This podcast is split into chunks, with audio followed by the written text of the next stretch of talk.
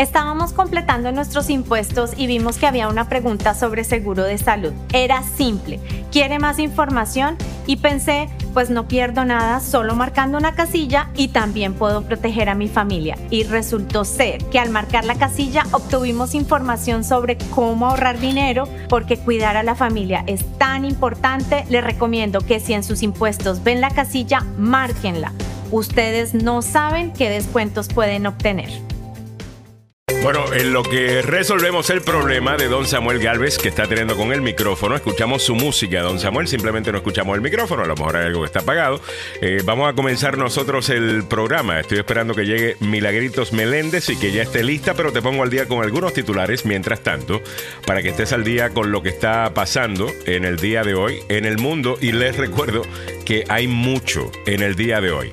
Hoy es lunes 20 de marzo, estamos a un año y 21 días de la invasión de Rusia a Ucrania. El precio de la gasolina es de 3 dólares 44 centavos, ha bajado un centavo. El del diésel es 4 dólares 28, bajó 3 desde el viernes. Más detalles a eso de las 7.30 minutos de esta mañana. En primera plana, Xi Jinping se reúne con Putin después de visitar de manera sorpresa a Ucrania y una orden de arresto de, Putin será tema en el día de hoy, no se lo quieren perder. UBS acuerda comprar a Credit Suisse por más de 3 mil millones de dólares. ¿Continuarán las turbulencias bancarias? Diego Barco, director de operaciones para MVB Bank, nos explica a eso de las 7.30 minutos de la mañana, él es un banquero. Y Trump afirma que será arrestado el martes por sobornos a una actriz porno. ¿Será que por fin se va a dar esto? Lo estaremos comentando. De a ver si ya tengo a don Samuel Galvez. Eh, Samuel se está reconectando, muy bien, vamos a hacer eso ya en breve. Y ya, Mili, cuando estés lista, déjame saber y simplemente entra por acá. Bueno, hoy hace 20 años inició en Irak la guerra contra ese país, utilizando como excusa la búsqueda de armas de destrucción masiva, armas que nunca se encontraron, pero que el pueblo estadounidense estaba listo para, estábamos, digo, y me incluyo, listos para creer ese paquete. Lo estaremos comentando un poquito más tarde también.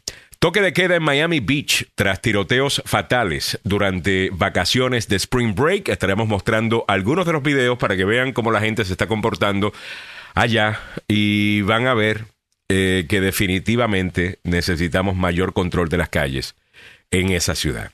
Eh, los detalles en breve. Toque de queda en Miami es lo que estamos comentando, se acabas de sintonizar. Terremoto en Ecuador, al menos 14 muertos y cientos de heridos por un fuerte sismo de magnitud 6,8. Detalles. Además, a nivel local mueren tres niños tras incendio en Baltimore. Dos adultos luchan por sus vidas. En el tema de salud, COVID cambió la visión de los padres sobre las escuelas y encendió las guerras culturales educativas. Y es donde estamos viendo algunas de las de donde se está batallando pues las guerras culturales de este país, en donde en las juntas escolares. La farmacéutica Sanofi recorta el precio de su insulina Lantus Gracias, gracias, muchas gracias. Y desde, vamos a explicar un poquito por qué quizás eso podría estar sucediendo. Desde los nueve años los niños están eh, expuestos a la pornografía, dice un estudio, lo estaremos comentando. Y como invitado especial a las 7.45, María Martínez, nominada por el gobernador Westmore, nominó a, nominada a la Junta de la Autoridad de Estadios de Maryland. Eh, Westmore, ese gobernador, eh, la ha nominado a ella y la estaremos entrevistando aquí en el show. Además, algunas tendencias. Creo que ya tengo a Milagros Meléndez con nosotros. Ok, Milagro, buenos días. Good morning. ¿Cómo estás? Buenos días. Good morning. Hoy lunes 20 de marzo, Alejandro. Sí, estamos con este frito que ya se nos acerca la primavera, pero estamos viviendo de frito, con mucho sol, pero la verdad que, como decir, o sea, frío, pero no en comparación a lo que están viviendo otros estados. Así que miremos este lado positivo. Yo estoy súper feliz, una nueva semana que empieza hoy, eh, lunes, con mucha expectativa, eh, siempre contentos con nuestros oyentes. Este fin de semana había, George, Mili, no, no, eh, disculpa, no creo que estamos en Facebook porque no estaba programado para Facebook, solamente para YouTube. Yo decía, oye, solamente en YouTube están saludando. Ok, lo acabo de ¿Ah, prender el, el, Facebook. Eh, ahí estamos ahora. Muy bien. Discúlpame. You. Qué raro. Ya decía yo, ¿por qué no está Miguel Ángel Sosa? Si es el primero en saludarnos. Todos yo, los, vi todos, los, comentarios solo de Facebook. Bueno, digo de YouTube. Dije, bueno, algo está pasando. A ver, entonces me estabas contando.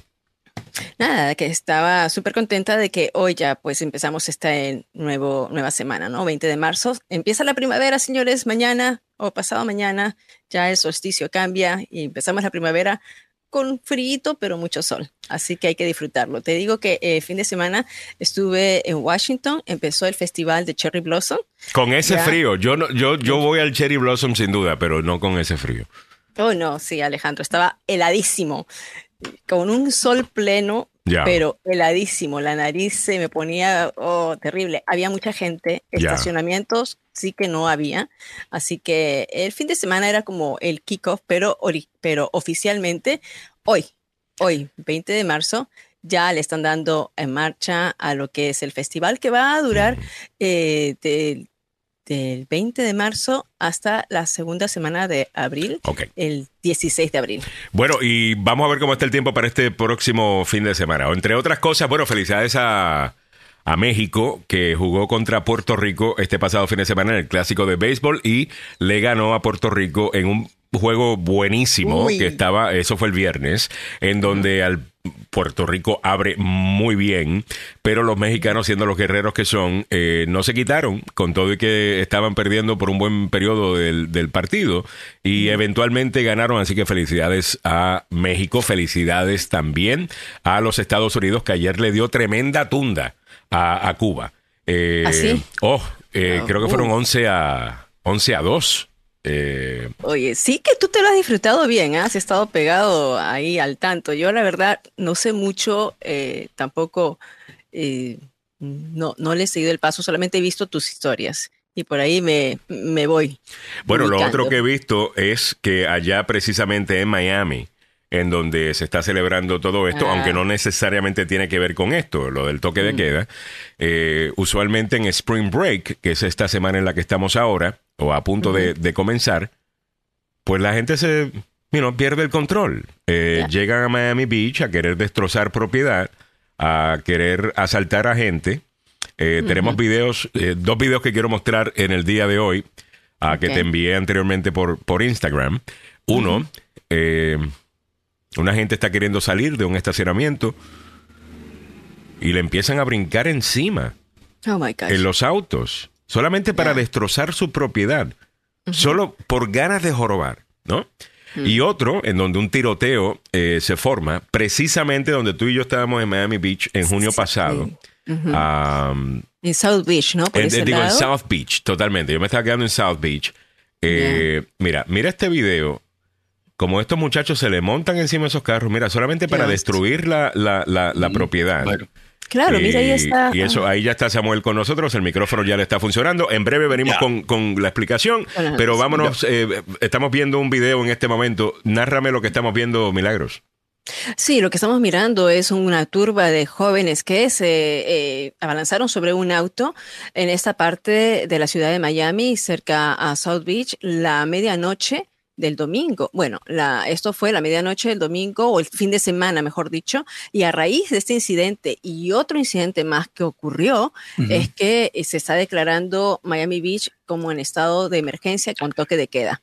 Bueno, anoche comenzó el, toque de queda a las 11 de la noche y va acaba de terminar a las 6 de la mañana. El incidente, el primero fue el viernes, cuando eh, un incidente eh, de asesinato, y el segundo fue anoche, fueron dos, y eso llevó a las autoridades de Miami a imponer un toque de queda que... Ve al próximo, Meli.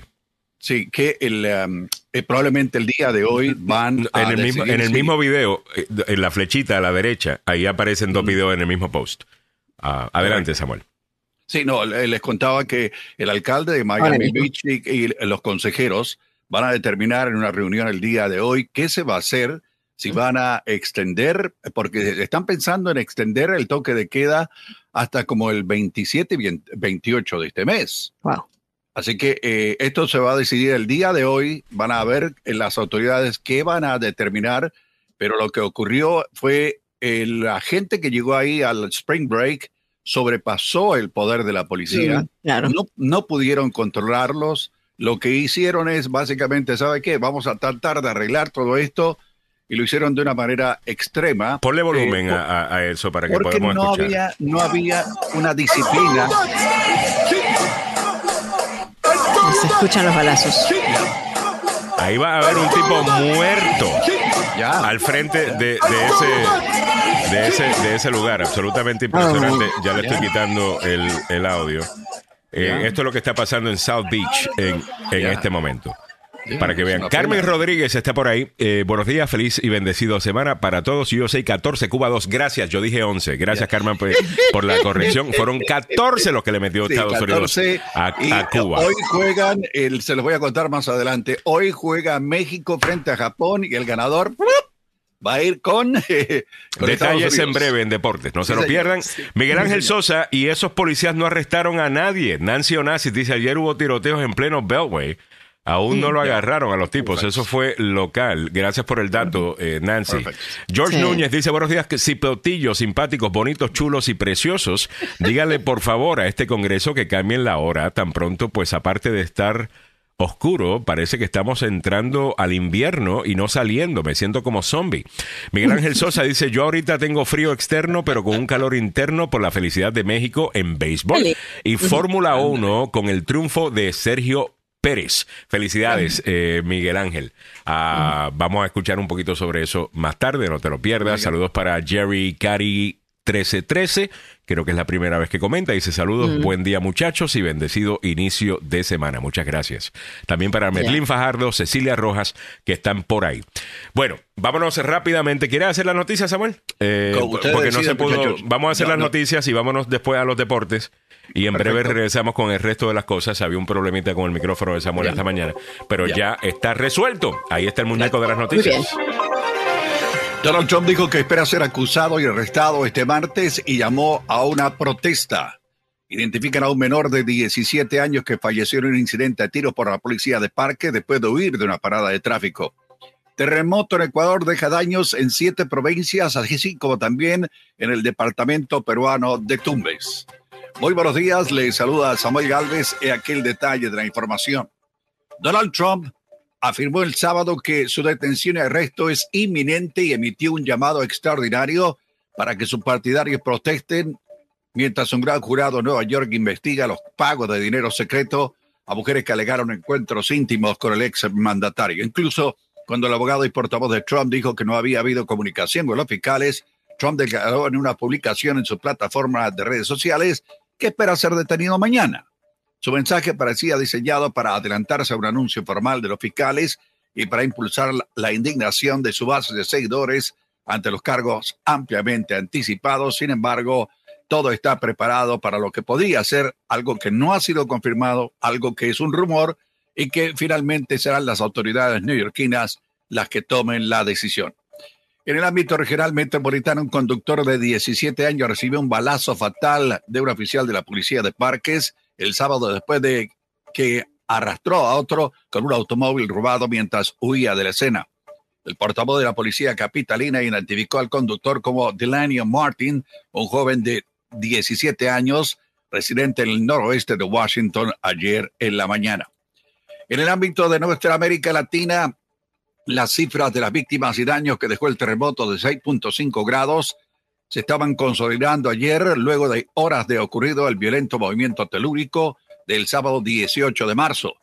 El terremoto tuvo su epicentro a 29.12 kilómetros de Balao en Guayas, pero causó destrucción en viviendas en Machala y Cuenca. Ambas localidades están ubicadas en la costa y la sierra sur de Ecuador.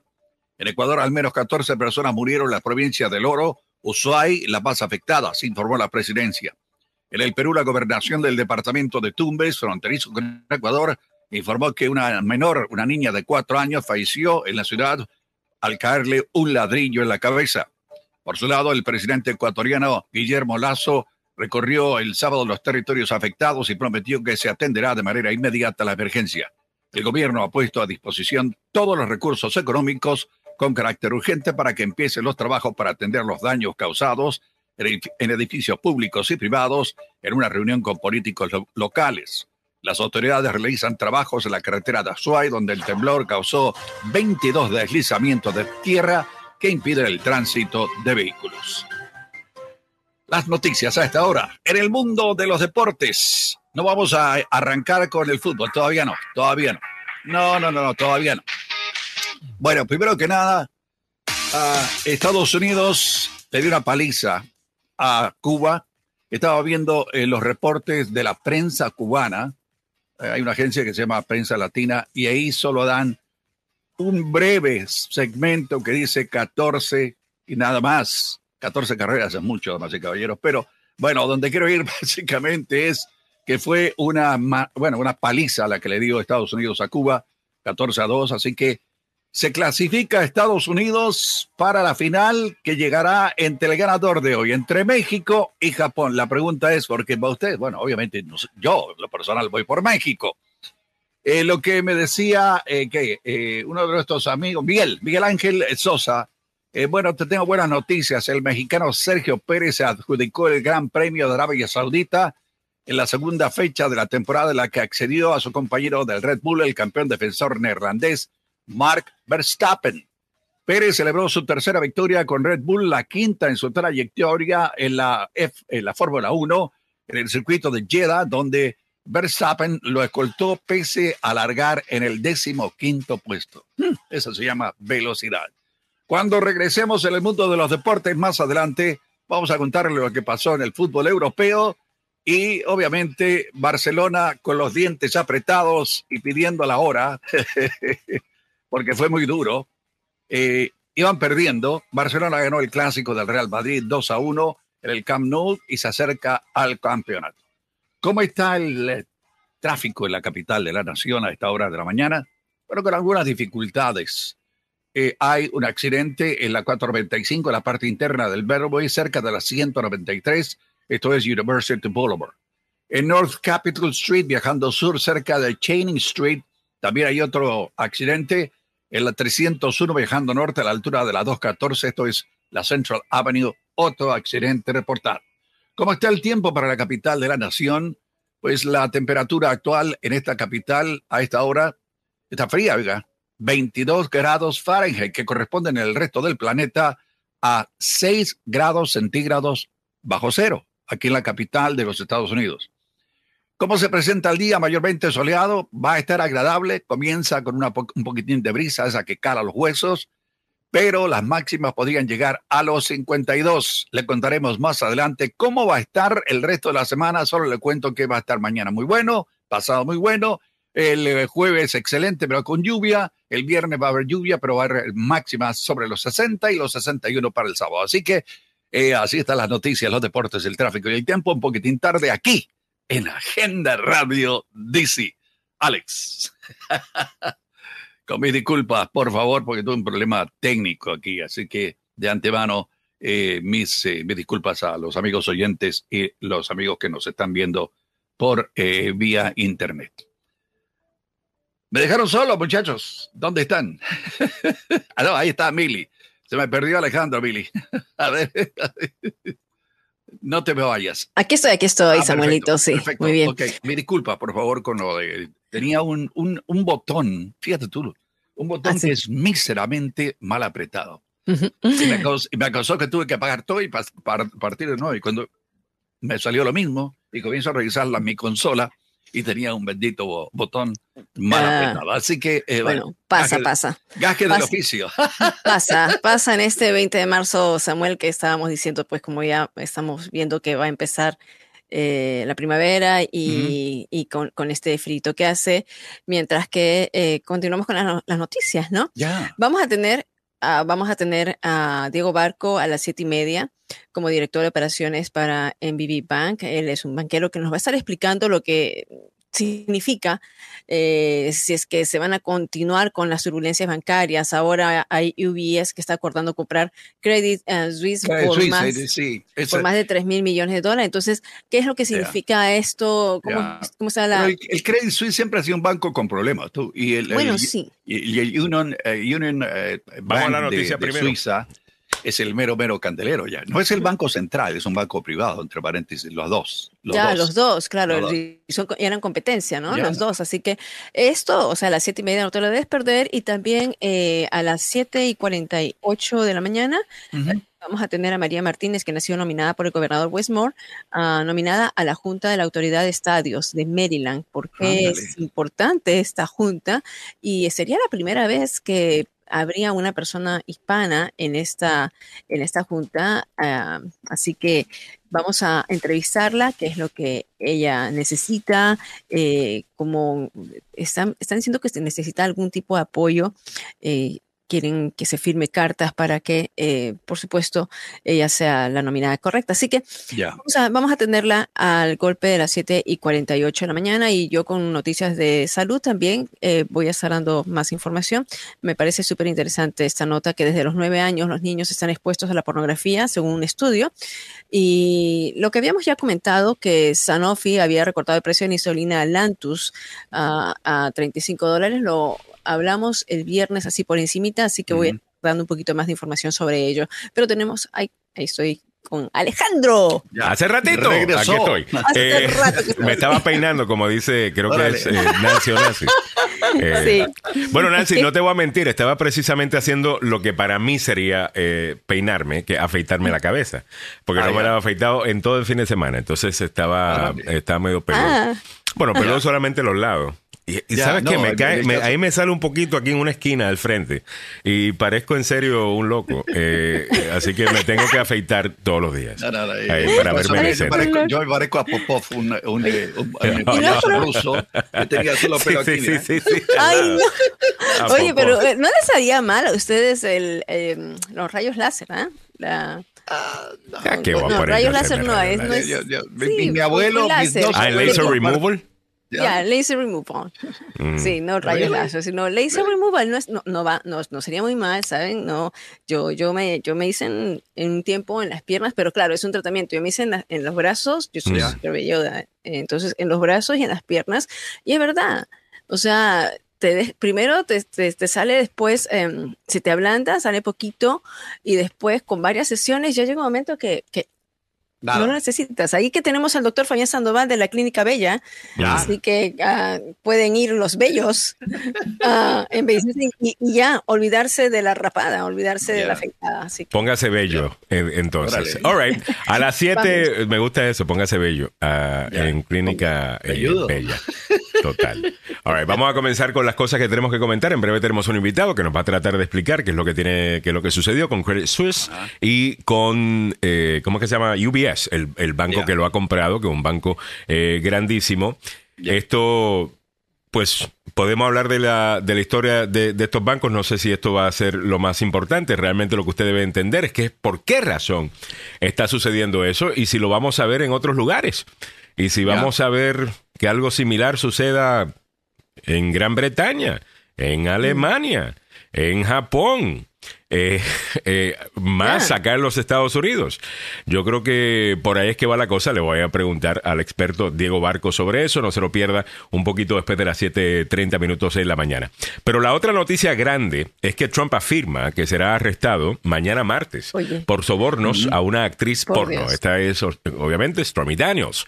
La pregunta con esto es si es verdad que lo van a arrestar o si él simplemente está queriendo hacer un show. Eh, para ayudar a su campaña política. Eh, mm. Podría ser eso, podría ser eso. O podría ser que sí lo van a arrestar o lo van a, procesar. Y pero no, no, no solamente show, Alejandro, esta es una prueba de que está levantando a la gente a protestar. O sea, dice, me van a arrestar, me van a arrestar. Protesten, manifiéstense en contra de eso. Otra vez el tipo. Repetir el 6 de enero, básicamente. es igual, igual. Otra vez. Yo no sé. Yo no creo que mueva gente. Yo creo que él sí mueve gente, el problema es la gente, la gente que mueve. Y yo quise buscar este fin de semana a ver quién está activado eh, y quién podría estar presentándose, esta gente que están pidiendo eh, guerra civil. Y encontré algunos, eh, y no sé si debemos preocuparnos realmente. A ver. A ver. Taylor Green. No, no, no, a ver, vamos a ver qué loco. estoy hablando precisamente de los de, de- ajá, de los Viva Revolución y los, los que llamamos los Gravy Seals. Eh, gravy ah, Gravy, Seals. no Navy. No Navy Seals, los Gravy Ya. Seals. Ay, Solamente para que vean eh, el ver. tipo de animal que es el que se pone con, con esta cosa. Vamos a ver estas dos bestias eh, que están aquí entrenando, según ellos. Estos son milicias que entrenan por ahí y según ellos, pues, ellos van a hacer la gran favor, guerra. no me eh, que sean de ya. Virginia. Sí, no oh, no, no me no dudaría que algunos de No, ellos sean no. de por esa área. Eh, aquí en Maryland los hay también. Eh, Ah. Aquí lo tengo, disculpen. Es que escogí eh, tres que les quiero eh, enseñar. Eh, vamos A empezar con a las estos, joyitas. a estas joyitas. Vamos a ver. En el país están entrenando, están disparando, que mira, ahora Dios voy yo, mío, pa, pa, pa. están- ahora viene otro, ahora este animal viene y se levanta. Antes de... Señores, señores. Ay, por Dios. Eh, no se preocupen que ellos solitos se van a matar. Eh, como si eso fuera eh, poco. Aquí tenemos otra bestia. Vamos a ver, a este no le está funcionando el rifle. Y mira lo inteligente que él es. Esto es lo que él va a hacer. espérate. Ya. Oye, no dispara esta vaina. Déjame ponerme al frente. Mira. Se dispara y le rocia la frente al tipo. No, Dios mío. Dios. ¿Qué es Oh, eso? Señor. Wow. Señor. Ay, Dios O sea, mío. gracias a Dios que este hombre todavía está vivo. Eh, Ok, pero este no es el único. Tenemos más. God.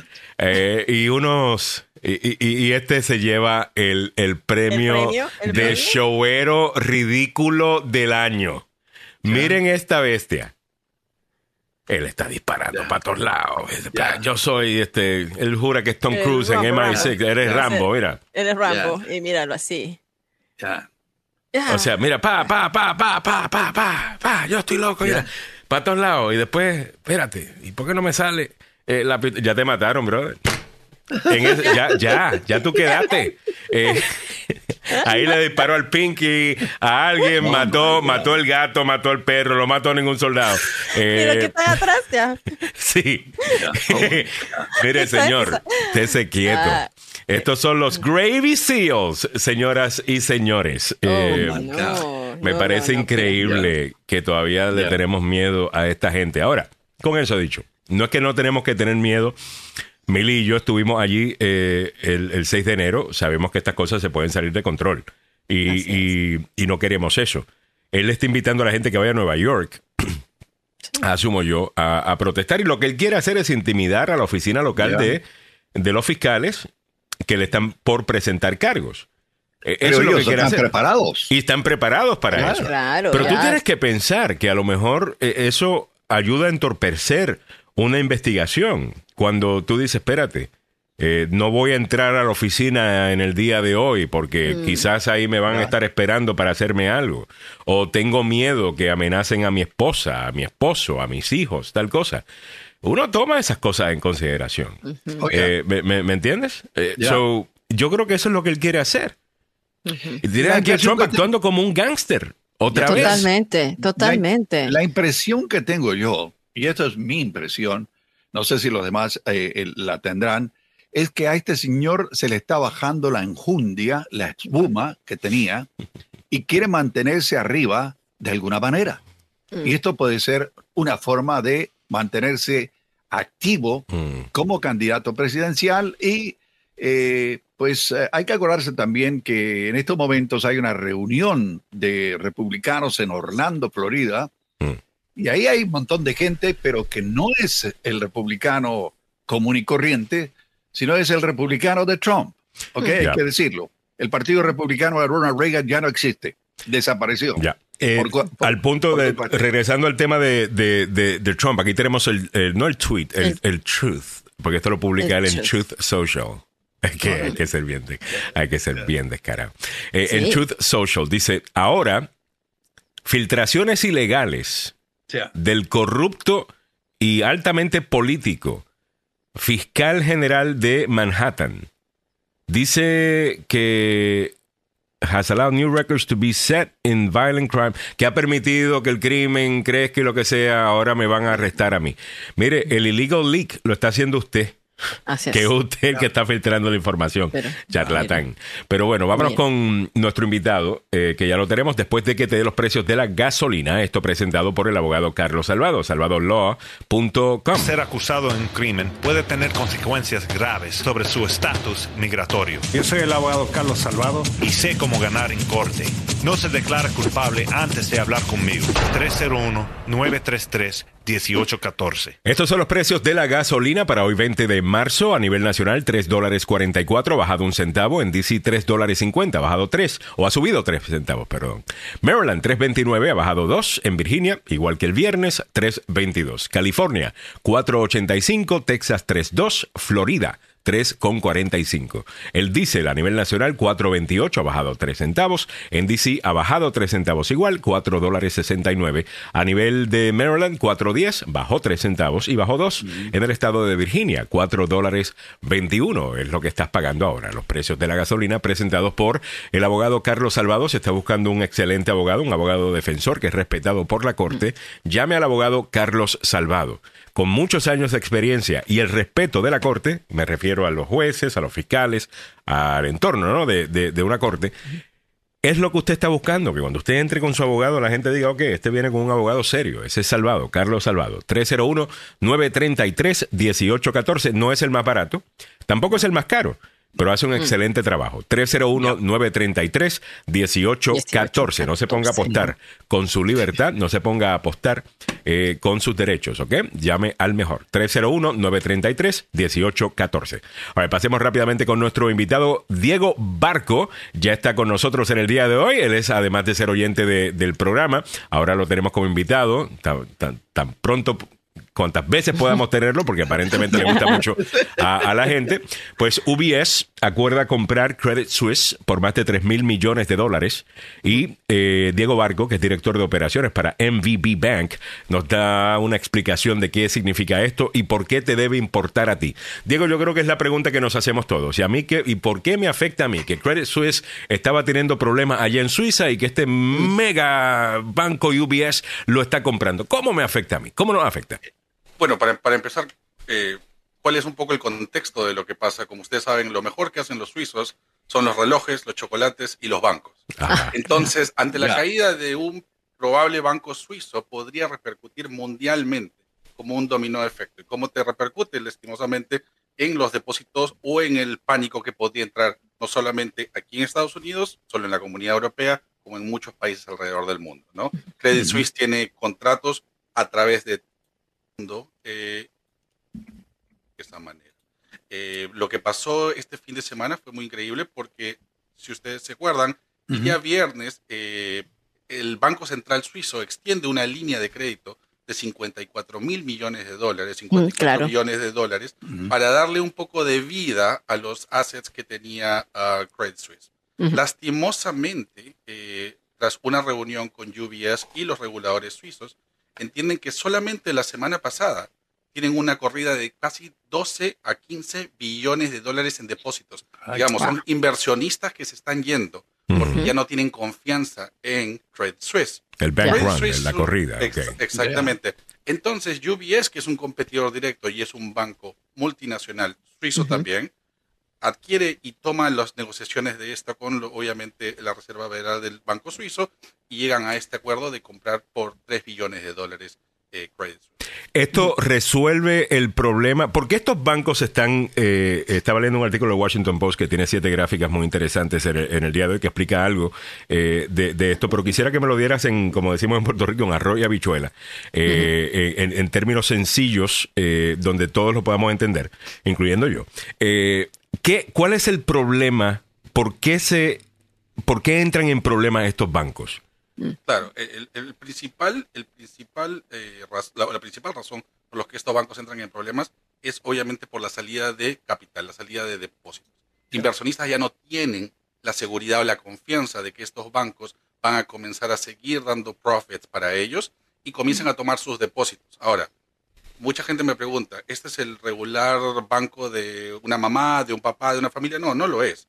Son de empresas multinacionales, de empresas techs, de empresas muy grandes que son billones de dólares. Al retirar un depósito, es obviamente diluye completamente su balance, diluye completamente todo lo que Mm. es y afecta. Y, y para explicarlo así como me decía, mi papá siempre me decía, explícamelo como si fuera un niño de seis años. Exactamente. Ah, Así me decía mi papá. Y me decía, ok, lo que Por entiende- los bancos necesitamos de los depósitos, uno, para prestar una parte, porque es lo que hace el lending, la otra parte para inversiones y la otra parte para mantenerlo en seguridades o los bond securities, que lo decimos que generalmente son a través de los bancos, en los que, perdón, a través de los países y los gobiernos, en los que obviamente los rigen. Lastimosamente en los últimos años, y especialmente después de COVID y con la inflación, ustedes saben que la Reserva Federal ha estado incrementando esos intereses altamente. Claro. Pero los bond securities se mantienen en el mismo interés. Entonces, lo que tú haces es, tienes un mayor precio en, el, en el- la tasa de interés y comienzas a tener pérdidas y ves tu Ya. balance sheet en rojo, ¿no?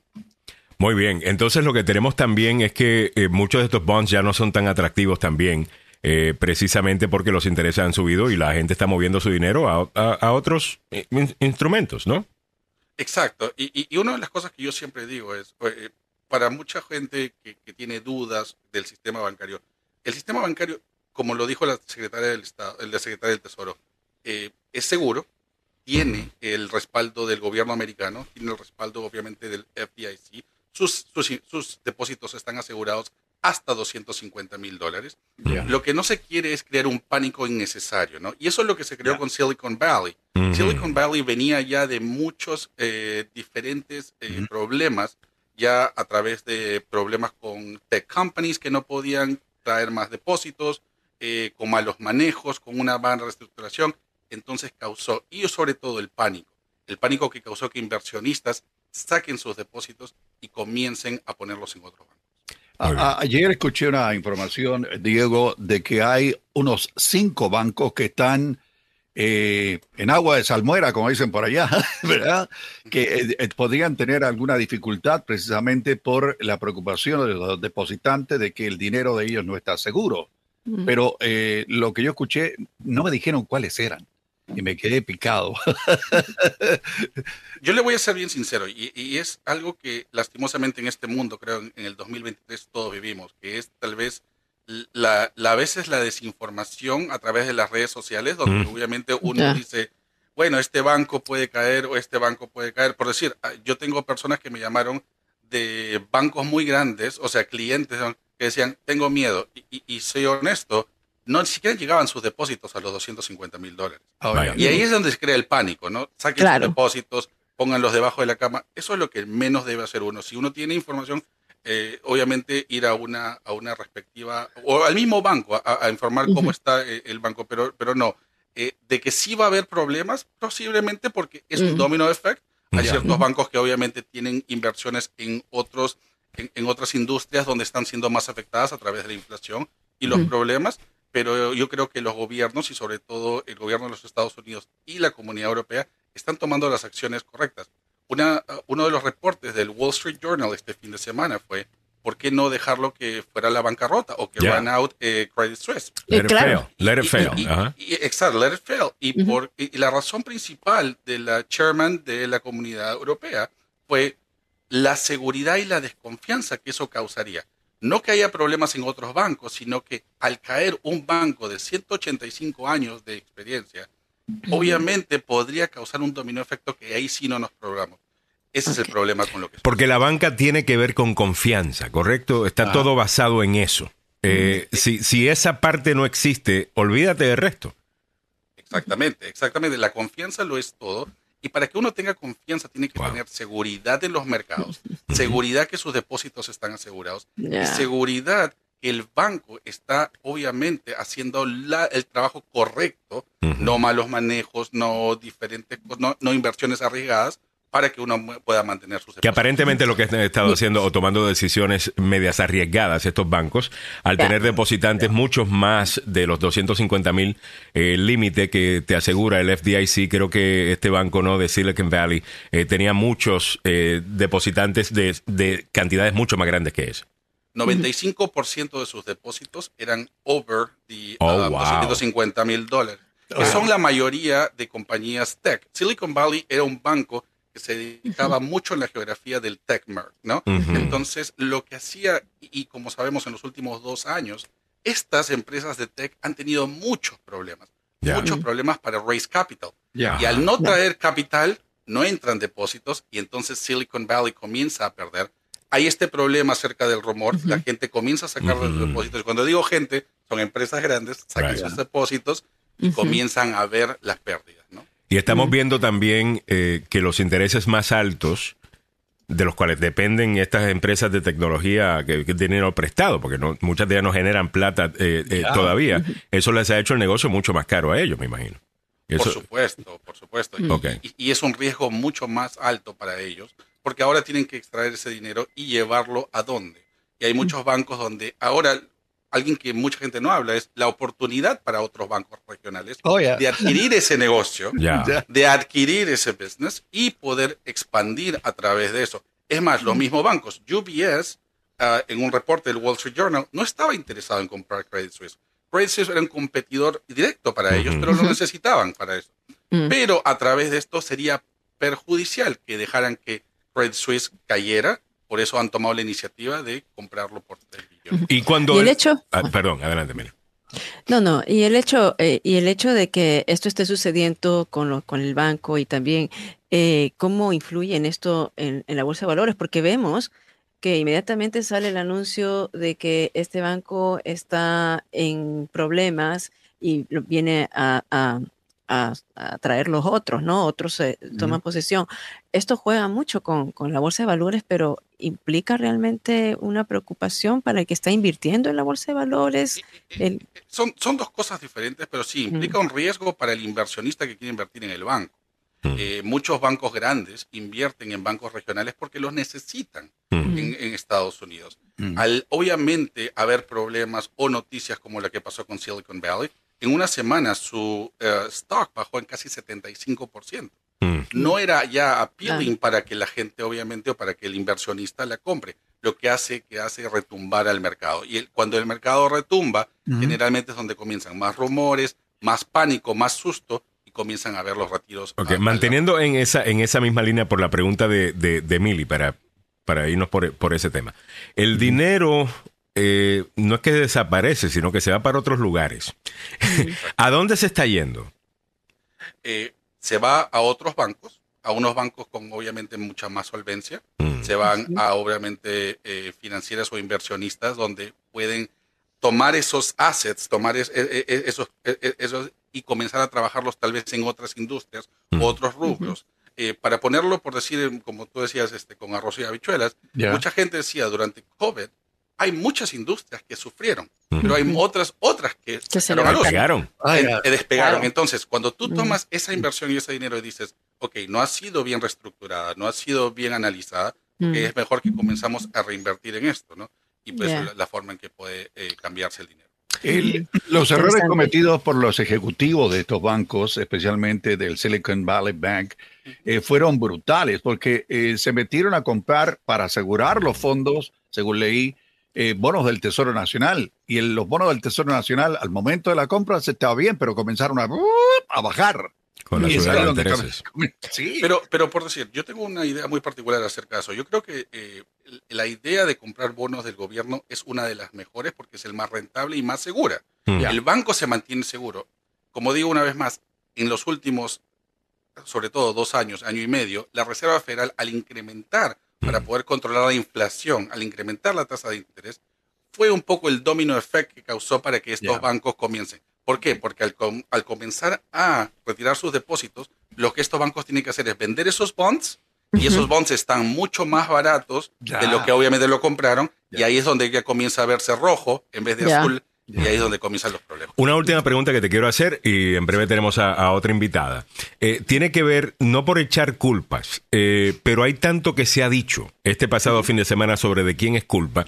Teníamos una legislación, una ley que se llama Dodd-Frank, que eventualmente, eh, bueno, que viene después de lo que sucedió en el 2008, entra Trump y con apoyo bipartidista, porque fue un plan bipartidista, empiezan a quitarle los dientes a, ese Dodd-Frank. Algunos, Elizabeth Warren, eh, siendo una experta en el tema, dice esto es culpa de que no hay suficiente regulación, tal cosa. Pero demócratas y republicanos votaron eh, eh, por, eso. como banquero, ¿Qué me puedes decir? ¿Cómo cambió estas regulaciones con Trump o con la nueva ley que pasaron Trump y algunos demócratas? Ah, y, le echas la culpa a eso, a, ese, a esa falta de regulación, o esto tiene que ver con otras cosas? Eh, yo creo que podría tener una parte, tendría que ser investigado específicamente cómo afectó el cambio de esas regulaciones. Eh, como expliqué el día viernes, por decir, una de las cosas que ayudó mucho a, este problema en estos momentos fue los cambios de regulaciones que hubo después del 2008, eh, cuando Lehman Brothers y muchos otros bancos fallaron. Eh, a través de eso, eh, mucha gente, por decir, no sentía que habían bancos que caían todos los años, pero eran manejados por el FDIC de una manera discreta y obviamente sin problemas. En el último año, el problema sobre todo con Silicon Valley es como obviamente las regulaciones fueron cambiadas y tenemos que ver qué es lo que falló, qué es lo que no se pudo revisar o qué es lo que previó que estos ejecutivos tomaran acciones, como se puede decir, muy reckless, para que obviamente eh, eh, pudieran arriesgarlo de esa manera, ¿no? Tiene que haber, yo creo, una investigación por parte del Congreso, por parte de las entidades regulares y, obviamente prever. Yo creo que, es la forma que se debe hacer. Bueno, Diego Barco, entendemos estas cosas mucho mejor. Eh, gracias a ti, te agradecemos muchísimo, director de operaciones de un banco en Virginia. muchísimas gracias, Diego. Un abrazo. Gracias a ustedes. Gracias, Diego. Bueno, es la primera vez que estaba, porque las veces que hemos tenido a Diego, yo no he podido estar por alguna razón. Eh, excelente. Eh, no, no, excelente, excelente la manera que explica las cosas. 7.49 minutos en la mañana. Bueno, vamos caminando para adelante. Tenemos una invitada especial con nosotros en el día de hoy. Es María Martínez. María Martínez, hace tiempo que no te veo. La última vez que te vi fue en agenda. How you doing? Alejandro, ¿cómo está? Milagro, Samuel. Un placer de estar con ustedes. Muchísimas gracias. Bueno, muchas gracias. Para, para nosotros tenerte, ¿no? Así es. Bueno, ¿por qué estamos hablando con María Martínez en el día de hoy? Milagros, cuéntame. Bueno, María Martínez fue nominada por el gobernador Westmore para una posición en la Junta del Estadio de Maryland y ha tenido ha rendido testimonio y va a haber una votación al respecto. Hay situaciones allí que eh, el Comité de Nominaciones del Ejecutivo del Senado retuvo eh, la votación hace unos días después de escuchar el testimonio de ella y ella está necesitando eh, el apoyo de, de, cartas, de firmas para que su nominación siga adelante, ¿no? Entonces, por un lado, estamos súper orgullosos de que estés nominada, pero también es una situación un poco de, para ti, que estás en el limbo, ¿no? Así que, María, con, e, con, todo esto, bienvenida y explícanos eh, cómo va este proceso. Muchísimas gracias. Eh, lo que sucedió fue, bueno, yo, yo conozco a Alejandro muchos años, he estado trabajando en la comunidad por más de 30 años. Eh, mis padres de Costa Rica y Colombia, orgullosamente criada con la cultura de nuestra, de nuestra ah, comunidad. mi historia es un poco diferente y en esos, en esos casos no saben cómo tratar historias que son un poco más complicadas, ¿no? y, en nuestra comunidad, nuestras historias son un poco complicadas. A ver, ¿por qué es más complicada su historia, eh, María? Absolutamente. Cuando, bueno, eh, yo fui prometida a matrimonio a los 12 años. Oh, wow. Eh, me, me casé a los 14 años. viví en, en Colombia, en Cartagena, Mm. Ah, después tuve un hijo a los 18. Mm. Um, empecé un poquito diferente, pues, digamos. mi, primer, mi, primer, matrimonio, pues, no, eh, no, no siguió, pero tengo una relación increíblemente con mi, mi, ex esposo y su esposa, que es como mi mejor amiga. Ah, mira. Interesante. A mí no, sinceramente, porque, porque no fue, en esa situación, eh, fue simplemente que no debía haber pasado pero ¿cómo se casó a los 12 años? Sí, fue algo, me prometieron a los 12. Entonces, oh, al, estilo de la India, tú te casas con fulano de tal. Muy bien. Y, ella está, para poner un poquito de contexto, ella está hablando sobre estas situaciones que a veces no se entienden porque han habido artículos en, la, en los medios eh, en inglés que han hablado sobre algunas situaciones comprometedoras de ella, de, de, dinero, de bancarrota, de su, de su vida, que están mezclándola para esta posición. Ah, yo entiendo. Entonces, que su historia es distinta desde el punto de vista de que, ah, pues mira, esto está, esto está chévere. Porque aquí lo que sucede es, porque mira lo que sucede aquí. En el Congreso de los Estados Unidos hay un montón de gente que ha tenido bancarrotas. En el Congreso de los Estados Unidos hay gente que ha tenido récords criminales. En el Congreso de los Estados Unidos... Tenemos un expresidente que está a punto de ser arrestado, dice él. Así es. ¿Ok? Uh, a mí me parece mucho esto hipocresía. Y María, apoyo completamente lo que estás diciendo porque no todo el mundo tiene, viene de un lugar perfecto.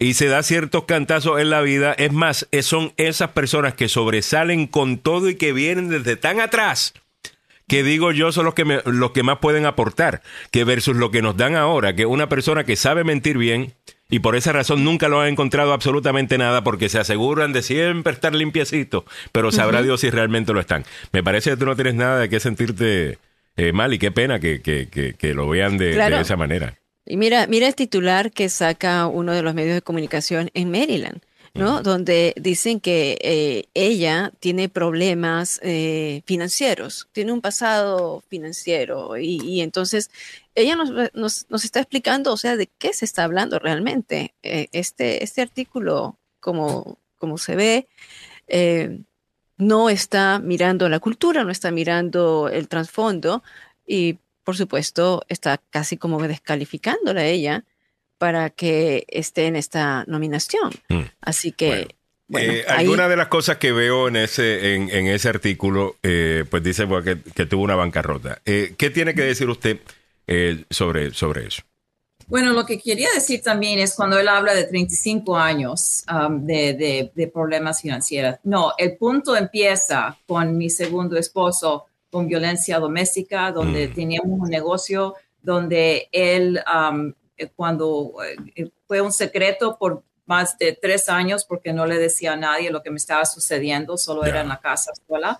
Pero un día me, me, tenía en la, en la en, en, en, la clínica donde trabajábamos, que teníamos, y lo hizo en frente de los empleados. Entonces fue algo que ya visible no se podía esconder. Um, él fue, él fue um, la, la, en ese momento uh, era, uh, ¿cómo se dice? Prosecutor. Un fiscal. fiscal. Uh, fiscal um, Katie O'Malley. que es la esposa del gobernador. En ese momento ella era nueva en su, porque eso es hace más de 30 años. Ya, ya. ella es una juez en este, ahora eh, retirada, pero ella fue lo, hizo una convicción Mm. Y entonces no encontraron eh, eh, que, eh, que, hizo que me hizo la, hizo la violencia porque tenía los testigos. Entonces, para tener, para tratar de sacarme de la clínica, él entonces puso la compañía en bancarrota. Y entonces oh. fue donde empezó todo. Toda mi, él no tenía dinero, ni digamos que mi familia, pero teníamos nuestra casa, teníamos ahorros que usamos para abrir la clínica nos quedamos sin casa, mis padres, mi papá muriendo de, eh, problemas respiratorios por ser una, un trabajador de hierro. Um, con la Unión 16 y él, y él era una, persona extraordinaria. Um, y te, te, doy esa parte porque ese fue el primer punto. la casa se perdió, no tenía ninguna forma de cómo hacer dinero. Tuve que ir a trabajar y tratar de buscar oportunidad, pero en esos momentos todas las deudas pues estaban... fueron arriba. Exacto. Y yo no hice bancarrota, él lo hizo. Entonces, por los años que siguieron, eh, eh, pude hacer mi compañía Respira por inspiración de mi papá y Respira. Eh, fue su, mi mamá me ayudó con el nombre. Una, compañía de 17 años estelar. Una compañía que nuestro cliente, la mayoría era um, eh, la, comunidad militar. Y, nosotros también teníamos una fundación que ayudamos personas que no tenían ah, acceso y necesitaban equipos también. Entonces usábamos esa oportunidad para ayudar a, nuestra comunidad. Ah, eh, cuando entró la administración en dos, 200, eh, digo, 2016, 17, digamos, ah, ni, quiero decir, ni quiero decir el nombre, um, cambiaron cómo me pagaban, porque todo mi dinero venía del gobierno y me cortaron todo el 80%. Yo no pude sobrevivir eso. tomé un año, vendí la compañía, la compañía nunca fue en bancarrota y ese es uno de los argumentos que están tratando de hacer de que la compañía fue en bancarrota y la compañía no, la compañía la vendí con permiso del banco para que los pacientes y los empleados tuvieran dónde estar con otras compañías. Y todo lo cerré con, eh, eh, digo, si tengo algo orgullo fue en la forma de que todos los empleados estaban con trabajos y los pacientes estaban en las manos de personas que, los iban a cuidar como nosotros. Una pregunta, ¿quién está detrás de esta campaña? Eh, obviamente hay alguien detrás de esta campaña, esto es política, alguien quiere esa posición ah, y alguien le está haciendo el favor de publicar todas estas cosas de su pasado financiero. ¿Quién es esa persona? Eh, bueno, creo que es más un, más un movimiento y el movimiento es porque esto históricamente ha sido eh, mm. hombres eh, que han tenido dinero, que, que han tenido um, el poder. Um, y, la cosa con el gobernador es que él dijo, no dejamos a nadie atrás, no dejas a mm. nadie atrás. Y él sabía antes de que yo eh, eh, tuviera esta consideración, yo hablé con él sinceramente porque lo que no quiero hacer es lo que está sucediendo. Mm. Y él me dijo que absolutamente no, porque yo soy una experta de entender lo, lo, que se necesita y quitar las barreras para acceso de negocio para mujeres, para, para, para las um, eh, minoridades, ah, para nuestras comunidades, eh, que no tenemos oportunidad. Hay billones de dólares. ¿Quién va a estar en esa mesa para estar seguro que tenemos acceso, que vamos a ver en una diferencia de, de, de, mirar las oportunidades y de también tener diversidad que no existe. Y el gobernador está haciendo esas cosas y estos movimientos que le está haciendo no les gustan a ciertas mm. personas. O sea, la importancia que tiene esta junta, ¿no? Que es, es, la autoridad, o sea, es la autoridad de estadios de Maryland, es la agencia que supervisa los contratos de deportes y entretenimientos para el estado de Maryland. Tener por primera vez a un hispano, imagino allí, mujer, o sea, la oportunidad de negocios también para mirar más allá, más allá del mercado que hay, ¿no? De los negocios que son convencionales, poder abrir también paso a los negocios que son no convencionales, a los negocios que están en las, minorías que no son vistas tal vez en algún momento. O sea, yo les digo, hay, son tres nominados, ¿no? Aquí al respecto. Eh, ella, eh, María Martínez, Yolanda es tu primer nombre, ¿verdad? Eh, Yolanda María Martínez. También está Craig Thompson y Lee Kaplan. ¿No? Craig Thompson es un eh, abogado reconocido en, Maryland, ¿no? Eh, Yolanda eh, María, ella es activista comunitaria, líder y es emprendedora. Y Lee Copland, que, que, también es un ejecutivo, es un CEO de Hor Copland Match, que es una de las compañías más grandes de arquitectura aquí. Entonces, eh, ellos tres están nominados, se supone que ya tienen que escoger eh, en estos días y tienen que dar su voto. Ahora, hay una carta que está dando vueltas al nivel de la comunidad latina esto lo está organizando un grupo de hispanos en esta carta para que eh, se firme y que continúen con la nominación de ella. Y en esta carta son mm, varias personas, son decenas de personas que están encabezando esta, esta misiva, empezando por concejales ¿no? Natalie Fanny González, eh, Gay Albornoz, que son los dos concejales, varios miembros también eh, políticos de Baltimore, de Mount Rainier, y ahí vemos, ¿no? La, alcaldesa eh, mm, Rocío Trimiño López y, más. Entonces, que le están dando este respaldo son varios hispanos. Aquí yo veo puro, varios nombres hispanos, ¿no? Imagino que también ustedes están trabajando con otras comunidades, pero eh, esto es lo que, este es el contexto. Ahí está el punto y esperemos pues que pueda superar ella estos tropiezos y tener por primera vez a una hispana dentro de esta autoridad del estadio de Maryland. Bueno, y yo creo que quien escribe este artículo, eh, William F. Uh, eh, este lugar dice Maryland Matters, non-profit, non-partisan News you can trust. Bueno, vamos a ver. Eh, more appointee to Stadium Authority Board has trouble financial past. Eh, eh, ¿Se comunicaron con usted para buscar su punto de vista, dar algún tipo de explicación sobre esto? Absolutamente. Y fui totalmente honesta, porque yo no tengo, yo no, si quisiera esconder algo, no puedo. Um, y le, le expliqué eh, en más detalle de lo que le estoy explicando um, a ustedes en estos momentos. Y yo le dije a él que deseo que este artículo va a ser algo que es un artículo positivo acerca de, de, de, de poder avanzar, poder, aunque uno tenga eh, problemas, uh, en todas clases, no solo financiera, pero eh, eh, en todo aspecto.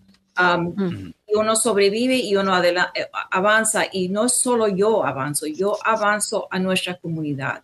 Mm. Cuando abro la puerta, yo he sido mucho, mucho, mucho tiempo he sido la primera en muchas cosas. Y con el gobernador O'Malley, él abrió muchas puertas para nuestra comunidad y Westmore está abriendo muchas puertas para nuestra comunidad. Y y este señor, cuando le expliqué la situación, um, él, él, él estaba muy más interesado en entender eh, nada de la violencia doméstica, eh, solo entender que por qué he tenido 35 años. No, es el primer punto en cuando empezó los problemas con mi ex esposo. En la mitad de todo eso no hay mm.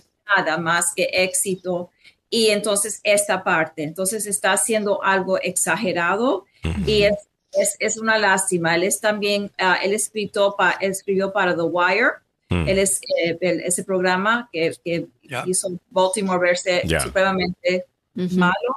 Uh, y también escrito para We Own the City, escribió para uh, We Own the City, o sea que es, eh, tiene su tiene su, el vista. Me parece que es algo um, eh, no negativo, eh, es algo positivo. Y um, le agradezco que el Baltimore Sun eh, hizo un artículo um, que es pues dando, entendiendo más de mi situación y también explicando, porque yo estoy peleando por nuestra comunidad. Yo no estoy peleando por Yolanda María Martínez, es para tener nuestra comunidad. Si tengo el apoyo de tantas personas, tantas personas y organizaciones y, y y, no quieren ver eso. Nuestra comunidad ahora está empujando porque este es el momento con un gobernador que está a mi lado, um, que, no, me, no va a quitar mi nombre de esta nominación. Lo has hecho claro al presidente del Senado. Um, y, yo tengo una obligación uh, para nuestra comunidad, para abrir esas puertas y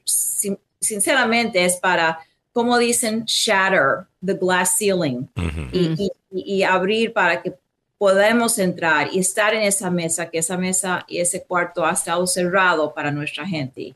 Muy bien. Bueno, María Martínez, le deseamos todo el éxito del mundo. Gracias por haber compartido con nosotros un poquito esta mañana y estaremos pendientes a cómo termina todo esto.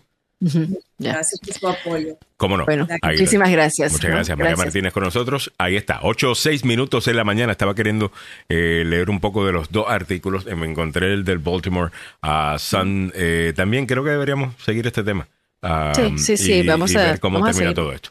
8 y 6 minutos de la mañana, estamos un poquito tarde, disculpen, pasemos rápidamente con don Samuel Galvez. Ya está listo con la información a esta hora de la mañana y en la siguiente hora hablaremos un poquito de la supuesta orden de arresto de Trump y mucho más. A propósito, la posibilidad del arresto de Donald Trump genera simpatía entre sus seguidores. En el ámbito regional, el Consejo Escolar en el Condado de Montgomery fue o consejero del escolar del condado de Montgomery fue acusado de abuso sexual a un estudiante en la secundaria Watkins Mill. En nuestra América Latina, el presidente de Bolivia, Luis Arce, pidió al movimiento al socialismo en Santa Cruz enfrentar a la derecha nacional e internacional ante riesgos y amenazas. Muy buenos días, les saluda Samuel Galvez y aquí el detalle de la información. La posibilidad de que Donald Trump sea acusado de supuestamente encubrir los pagos secretos de una estrella porno durante su campaña en el 2016, está generando simpatía por el expresidente, así lo dio a conocer el gobernador de New Hampshire, eh, Chris Sununu, ayer. Trump, cuyos partidarios irrumpieron en el Capitolio el 6 de enero para tratar de anular su derrota en las elecciones del 2020, dijo el sábado en una publicación en las redes que esperaba ser arrestado mañana, citando filtraciones de la oficina del fiscal en Manhattan y llamó a la gente a protestar. No discutió los posibles cargos en su publicación. está generando mucha simpatía a sus seguidores, dijo Zuruno al programa State of the Union el de la CNN y dijo que habló con algunas personas el domingo que no eran grandes partidarios de Trump, pero todos dijeron que sentían que él estaba siendo atacado. En el ámbito regional metropolitano, un consejero escolar en el condado de Montgomery ahora enfrenta cargos luego de que fuera acusado abusar sexualmente de un estudiante, según documentos judiciales. Los documentos indican que el consejero, identificado como Clarence Maurice McNeary, de 24 años, supuestamente agredió a un estudiante de 16 al menos dos veces en el 2022 en la secundaria Watkins Mill en Gatesburg. Los investigadores dijeron que la menor de 16 años le dijo que contactó al consejero por primera vez cuando estaba buscando servicios de asesoramiento. McNary y la estudiante intercambiaron información y de ahí comenzó este, bueno, este asunto. McNary trabajó como contratista en el Centro de Bienestar de la escuela y fue acusado de dos cargos de delito sexual en cuarto grado.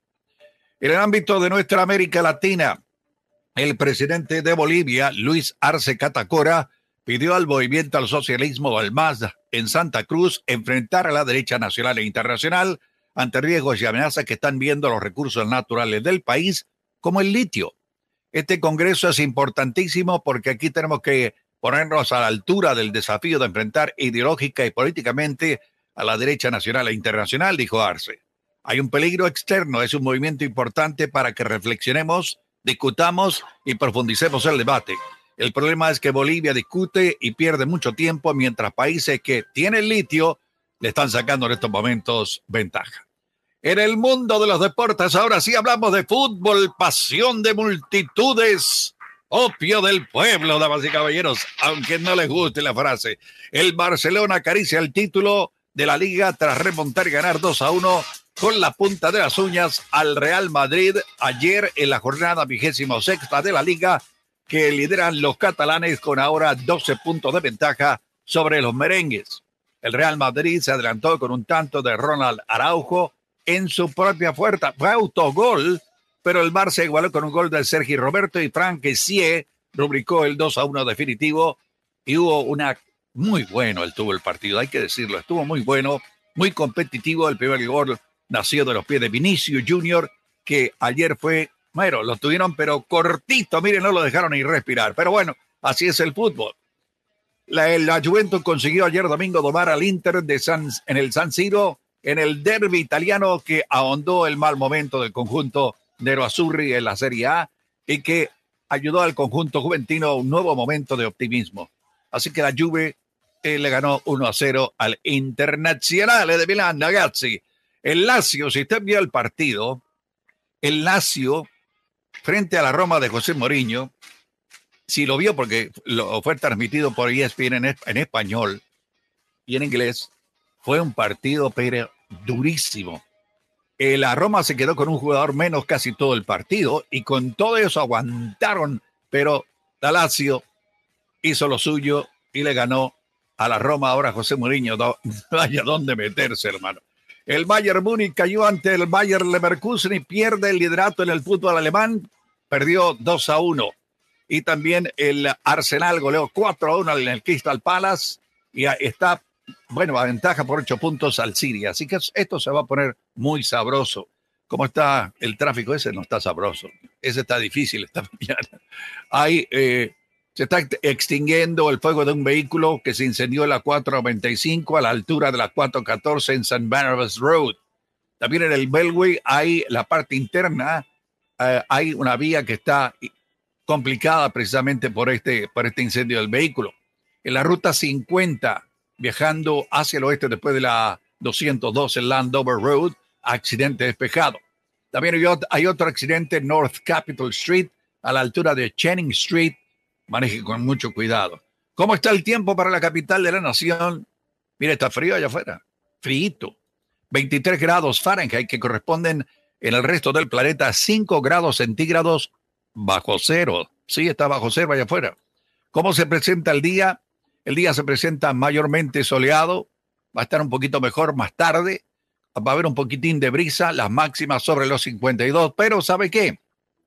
Mañana nublado con máximas en los 62, el miércoles nublado máximas en los 61, el jueves va a haber lluvia por la mañana, un poquitín, las máximas 74, escuchó bien, el jueves, el viernes va a estar lloviendo eh, y con máximas en los 65, ¿cómo va a estar 65? Eh, ¿Cómo va a estar el sábado y el domingo? El sábado con lluvia y el domingo con sol. El sol va a estar muy agradable, 60 grados para el domingo. Así están las noticias, los deportes, el tráfico y el tiempo aquí en Agenda Radio DC. Muchas gracias, don Samuel Galvez. Y así comenzamos la segunda hora del programa, a las 8.13 minutos. Disculpen, un poquito tarde, sino que eh, en el día de hoy tenemos varios invitados. Tenemos varios invitados en el día de hoy porque queríamos explicar bien lo de los bancos, ¿no? Con Diego Barca, que lo logramos hacer. Bueno, saludos para Guy Castillo, que dice, dicen los seguidores de Orange 45 que si lo enjuician, se van del país. Oye, enjuicienlo hoy entonces. Chacho, háganlo ya. Eh, nosotros con gusto. Claro, si no le gusta, si odia tanto este país, sinceramente, eh, yo, no, yo no entiendo. Eh, y sinceramente, toda esa gente que habla de que tenemos que, you know, divorciarnos a nivel nacional, ah, separarnos, las Marjorie Taylor Greens del, mundo. ¿Qué manera tan...? Ella debería ir presa por traición a la patria. Bueno, yo no, yo no estoy diciendo que no tenga derecho a decirlo. Lo que, lo que sí te digo es que me molesta que se llamen patriotas mientras hacen todo esto. Toda, la, gente que más habla de esta manera son los que le ponen su nombre en sus redes sociales y al lado de su nombre siempre tienen como cuatro banderas estadounidenses. Mm. Y, siempre tienen el hashtag de Patriot. Patriot my ass. ¿Ok? Eh, un, patriota ama a sus compatriotas. Un patriota ama a su país. Eh, mm. No ustedes que quieren destrozarlo, aparentemente, porque su, you know. Uh, ven por el, sí, ven por el bienestar de todos, Dios, eh, posiblemente tenga que pagar por un crimen. Y la idea mm. esta, eh, tengo que estar en desacuerdo totalmente con mi, a una persona que admiro mucho, que es Bill Maher. Bill Maher dice que arrestar a Trump le va a ayudar a Trump. Y bueno, a lo mejor eso es cierto, que le va a ayudar con su mm. base, le va a ayudar a recaudar dinero y el resto. Pero ¿qué se supone que haga este país? Ya. Que alguien pueda explicar. Era una pregunta eh, retórica. Eh, y ya, ya mismo termino el punto. ¿Qué se supone que haga este país? Ya. Tener un presidente que simplemente hace lo que le da, un expresidente que hace lo que da la gana y no podemos hacer nada legal en contra de él porque es que no queremos romper con precedente. Mm. No, señores. Eh, a un tipo como Trump tú no le puedes hacer eso porque a él no le interesa el precedente. De la misma manera que no le interesa el país. Tú no le puedes dar un cheque en blanco a un tipo como ese. si fuese, qué sé yo, eh, un Mitt Romney, si fuese un Ronald Reagan, un George W. Bush. Eh, yo entiendo. Esas personas han demostrado con todo y que podemos estar en desacuerdo, específicamente con George W. Bush en muchas cosas han demostrado que quieren, aman el país. Donald Trump jamás ha demostrado algún interés por el bienestar de este país. A él le ha interesado su interés político, ganar elecciones, el, resto. Exacto. la más importante para Donald Trump, ¿sabe quién es? Donald Trump. That's right. Entonces, con eso dicho, yo no. Arresten a este desgraciado. Si ha roto la ley, ya. arréstenlo. ya, es hora, ¿no? Y ya. ¿Tú me entiendes? Y que se aprenda. Ah, no, nunca lo hemos hecho. Bueno, no sé si nunca lo hemos hecho antes. Quizás a un presidente no. Mm. Pero a un ex candidato a la vicepresidencia sí. ¿Se recuerdan del el candidato a vicepresidente de John Kerry en el Partido Demócrata? Ah, el demócrata sureño, eh, ¿cómo que se llamaba él? Ah, se me ah. escapa el nombre en este momento. A él era el candidato a la vicepresidencia, había, eh, estaba corriendo eh, también, gracias, eh, estaba corriendo también en para presidente. Eric, no, Eric, no. Vamos a ver, vamos a buscarlo, a ver. Como vicepresidente. El blanquito, este. John Edwards no era. John Edwards. John Edwards. A John Edwards, le oh. pusieron cargos. Después se recuerda que él había embarazado a una periodista. y salió con una chamaca en un bote en el mar. Bueno, pero había embarazado a alguien. El tipo embarazó a una mujer. y le había pagado para que se quedara, se callara la boca. Él fue procesado por eso, fue encontrado absuelto. Ya. O sea, lo absolvieron del crimen. Eh, fue encontrado no culpable, perdón, es lo que debo decir. Ok. Pero lo procesaron por el crimen. Aparentemente los jurados están dispuestos a dar bastante leeway cuando hablamos de la vida personal de un político de, de ese calibre. Ok, señor Trump, lo más seguro que a usted le pase lo mismo, pero usted debe ser procesado si acaso ha roto la ley. Como cualquier otra persona. Yo no entiendo que es tan difícil de entender esto. Es lo que decía el fiscal no de Nueva. York. Eh, dice, nadie está exento de cumplir la ley. La ley debe cumplirse, no importa si usted es presidente, no importa si usted es dueño de, eh, de un, un multimillonario que tiene mucho bien. Igual, igual, tiene que, tiene que ponerse ahí frente. Y si le encuentran suficiente eh, eh, en el caso para, ah, ¿qué te digo?, para acusarlo, aunque muchos expertos dicen que el caso es flojo, que no tiene mucha, mu- mucho condimento, no tiene mucha sal y pimienta, pero es la ley. Es- Pero, Mira, pero mira. tiene, o sea, desde el punto de vista, y con esto lo suelto y te lo doy, Emily, eh, ya tenemos a una persona que cumplió cárcel por este mismo crimen, que es el ex abogado de Donald Trump. O sea, el mismo crimen el mismo. ya ha sido comprobado, alguien ya hizo tiempo en cárcel. Él simplemente fue un unindicted co-conspirator. Él fue, y el abogado Joseph Maluf nos va a explicar todo esto, fue un tipo que no se le puso no se le pusieron cargos porque era presidente en ese entonces, pero fue un conspirador, Ya. co-conspirador. O sea, esos son los hechos. Eso sin contar lo de, lo, lo de Georgia, en donde lo tenemos grabado, diciendo, encuéntrenme X cantidad de votos, que es un voto más de lo que tenemos actualmente. O sea, esto es un criminal que abiertamente rompe la ley y después nos quieren hacer un gaslighting a nivel nacional, que esto es una exageración por parte de un fiscal que le quiere hacer la vida imposible a Donald Trump. Donald Trump hace cosas que causa que se meten problemas legales, que tome responsabilidad. Perdón, Mili, adelante. No, no, solamente era para reforzar lo que ustedes están diciendo, ¿no? Y yo siempre mi postura es de que sería peor precedente de que teniendo todas las evidencias que hay en contra de este expresidente no se le lleve a la justicia. Hmm. Para mí ese sería el mal precedente y no estar cuidando, oh, que va, que, que, que, que, qué mal, eh, qué raya tan oscura va a tener la historia nuestra historia por haber llevado o por estar eh, eh, poniendo frente a la ley a este hombre y por haber encarcelado a este hombre. Que va a tener cárcel, tal vez no va a tener cárcel, pero que le pongan los, los cargos. ¿no? Ahí está. Ahora me parece. Michael Cohen, ahí está, sirvió tres años por esto. Y la raya negra, a tu punto, Milly, Sí. fue haber electo a Donald Trump a la Casa Blanca. Esa es la raya negra en nuestra historia. No el que le pongan cargos ahora porque ha roto la ley.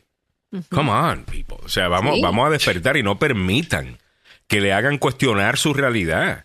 Ustedes saben muy bien que lo correcto, y como bien lo dice Guy Castillo, desde el 2000 más de 70 presidentes y primeros ministros en el mundo han sido enjuiciados a- o están presos. No es la excepción, nosotros, es lo normal. Menos lo- y menos los Estados Unidos, pues nunca ha sucedido. Yo entiendo eso.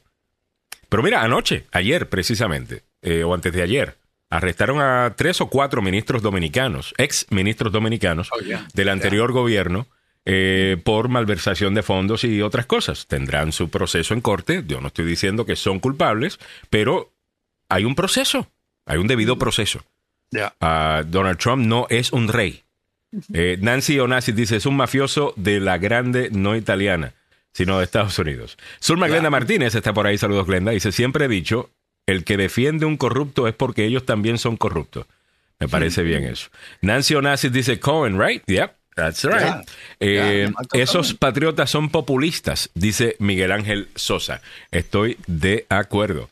8.22 minutos de la mañana. Vamos caminando para adelante. Vamos a, retocar el, a retomar el tema más tarde con el abogado Joseph Maluf, que tendrá muchas de, su- de las respuestas a las preguntas legales que ustedes puedan tener eh, sobre, sobre este caso.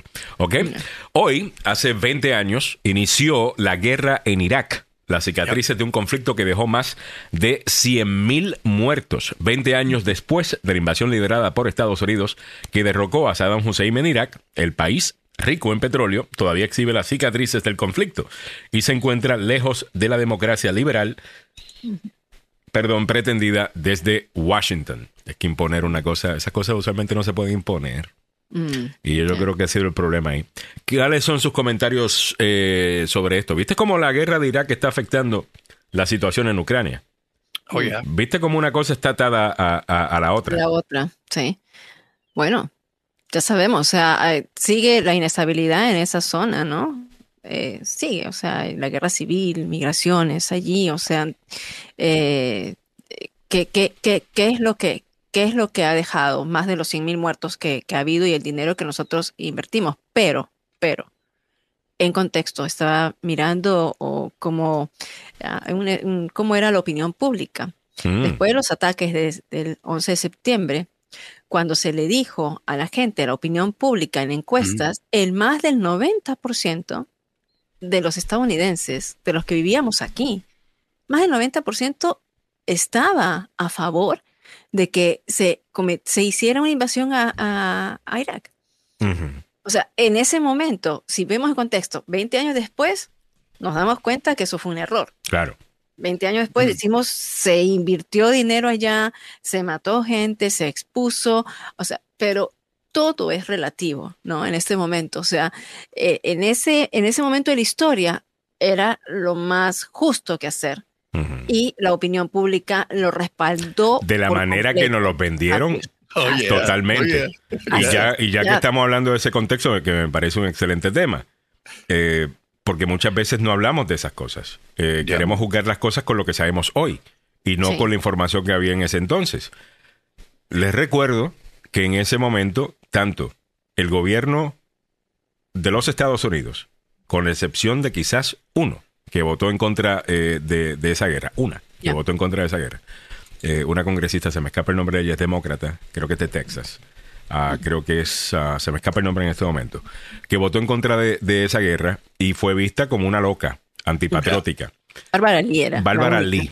Y todo lo que dijo entonces, eventualmente, ella tenía la razón. Por esa razón, cuando a mí me dicen, no, que mira, la mayoría de la gente quiere esto. La mayoría de la gente han querido un montón de cosas. Y no significa que esas cosas eran buenas. Eh, con el tema de Irak, eh, por ejemplo, ahora estamos en una situación en Ucrania, en donde el apoyo a la guerra en Ucrania está bajando. Y hay algunos políticos que van a sacarle provecho a, eso, cuando lo que ellos realmente quieren es hacerle daño a la administración eh, Biden y van a criticar cualquier cosa que ellos hagan. Vimos la posición que ha tomado el candidato el presunto eh, candidato eh, por el Partido Republicano, Ron DeSantis. Diciendo, mira, eso es un problema de fronteras europeas, ellos siempre han tenido estos problemas, nosotros no tenemos que meternos en eso. Que puede ser una posición válida. Pero antes de Irak, cualquier político estadounidense que hubiese tomado esa posición, le hubieran llamado a Neville Chamberlain, que fue el primer ministro británico, que fue dijo, mire, yo tengo un papelito aquí, ya yo yo tengo un acuerdo con Hitler. No se preocupen, que aquí no, no va a haber guerra. Tranquila. Porque quiso pacificar la situación. Y tú puedes tratar, yo, yo, yo creo también en la paz, pero no la paz a cualquier costo. Y cualquier político que hubiera dicho lo que dijo Ron DeSantis le hubieran dicho, espérate, pero tú no aprendiste nada de la Segunda Guerra Mundial. Eh, pero no estamos en ese, en ese momento. Estamos en, en, los Estados Unidos de los años 20 y 30, en donde había un proteccionismo, en donde había eh, una cosa de no meternos en cosas que no tienen que ver directamente con los Estados Unidos, pero que más tarde nos pueden lanzar a un conflicto mucho más grande. Les recuerdo, y con esto termino, que si Rusia se queda con Ucrania, de facto estaría compartiendo ahora Rusia una frontera con la OTAN. Así es. Oh, y eso es lo oh, que. Y eso, lo, haría mucho más fácil que entremos a la Tercera Guerra Mundial. Así es. Que el argumento fatulo este que venimos escuchando, que si seguimos apoyando a Ucrania, vamos a comenzar la Tercera Guerra Mundial. Si se le da Ucrania a Rusia, estaríamos ahora sí compartiendo una frontera con un agresor. Así es. Y si atacan a un país de la OTAN, tienen que entrar todos los de la OTAN, incluyendo a los Estados Unidos. Solamente les recuerdo eso. Son las No 8.27 minutos en, en, en la mañana. Pero es bueno decir cosas, ¿no? Para que la gente aplauda. 8.27. A ver, Mil, ¿querías añadir? Y, y con eso podemos empalmar con ese tema, ¿no? De que Xi Jinping ahora se está reuniendo con Putin. Y Putin fue de visita sorpresa a Ucrania. Tú creo que lo pusiste en tus redes también, que hizo una, una visita así sorpresiva y también le, le dieron una orden de arresto. O sea, de viernes para acá dan una orden de arresto hacia el presidente de Rusia, ¿no? El presidente... Por una corte que los Estados Unidos no reconocen ni Rusia tampoco. Sí, sí, ninguna de estas sí es... eh, ¿qué, qué corte sería? Es una corte internacional. la es la una corte, corte- esa es la Corte Internacional de la, de la Haya, ¿no, Samuel? Bueno, la Corte Internacional de Justicia en La Haya, Holanda. Ahí está, pero ni Estados Unidos, eh, tenés razón, ni Estados Unidos ni Rusia la la reconocen. reconocen. No, así que No, Porque O sea, ambos podrían ser simbólico. acusados de crimen por esa También, misma corte y por eso es que no la también, reconocen. También la misma corte lo sabe. Pero bueno, él hace una, una visita sorpresiva a ese lado de Donbass, al lado donde él, eh, que en 2014 ah, atribuía que esa parte del este pertenecía a ellos porque hay muchos Mm. eh, ucranianos que hablan ruso y son ucranianos que comparten la cultura. En este lado de, de- de- de Ucrania hay ucranianos casados con rusos, hay una conexión, o sea, son dos zonas que él, eh, Vladimir Putin, cuando invade eh, Ucrania, dijo que iba a tomar posesión de esta zona nada más, que es una zona pequeña, ¿no? Ah, pero que ya había estado en conflicto desde, desde 2014. Donbass es una de ellas. Esa y- la zona de, sí, esta de zona. Donbass es una de ellas y la otra es Crimea, que es una, una parte pero importantísima Ya. a nivel geopolítico, porque está ahí en, en- en el Mar Negro, es donde donde se puede entrar y controlar toda esa zona militarmente. O sea, Pero eh, él llega ahí, ¿no? Pues Ya. él, eh, eh, él llega, Pu- Putin llega ahí, Vladimir Putin llega ahí el fin de semana. Y ahora, eh, como creo que tú lo habías puesto, eh, Samuel, Sí. eh, ya está. el presidente chino, Xi Jinping, ha, ha llegado a Rusia en esta primera visita Ya. al exterior desde su reelección para este histórico tercer mandato al frente del gigante asiático, ¿no? Con el fin de reunirse con uno de los principales aliados, como hemos visto, el jefe de, del Kremlin, ah, Vladimir Putin. Aquí la, la- la- la complicación más grande es qué trae bajo el brazo el presidente chino, Xi Jinping. Si trae alguna, alguna, que te digo, algún documento, algún esfuerzo, algo, algo para eh, terminar la guerra, o simplemente va a llegar ahí, va a hacer un acuerdo para entregar material bélico a Rusia y eso se va a poner muy, muy. Bueno, candente. tengo entendido que salieron cargamentos de China con material bélico eh, para, para, para Rusia. Eso se reportó este pasado fin de semana. O por lo menos es lo que el, el Pentágono estaba diciendo Está. este pasado fin de semana. Entonces, usted dirá, bueno, eh, entonces, ¿qué, qué hacemos con esto? Bueno, pues mire, pues no sé. Eh, la realidad del caso es que es un tema muy complejo. Pero la idea de que tú simplemente puedes evitar la tercera guerra mundial dándole a un agresor todo lo que pida y así pues no estamos en una guerra. Oye, eso es pacifismo a cualquier costo. Mm. Eh, eh, eso, la, la historia nos dice que no funciona, ¿ves? Que eventualmente te tienes que meter en algo más grande. Ese es el argumento detrás de apoyar a, a Ucrania. Eh, pero bueno, eh, me parece un tema muy interesante. Miguel Ángel Sosa dice, ¿y toda la inversión monetaria que se aportó a Ucrania, dónde quedará? Exacto. Si se quedan, si uno se los cede eh, simplemente a, a- a Rusia, pues básicamente se lo diste a Rusia. Mm. Eh, No, además que razón. hay que considerar que hay que considerar la debilidad de Rusia, ¿no? Y lo repetimos como un estribillo, es eh, Rusia consideraba tomar eh, la ciudad de Kiev y consideraba tomar Ucrania en seis días. Y esto, yo todos los días pongo el conteo, no sé hasta dónde voy a poner el conteo, pero estamos a un año y 21 hasta días. que termine.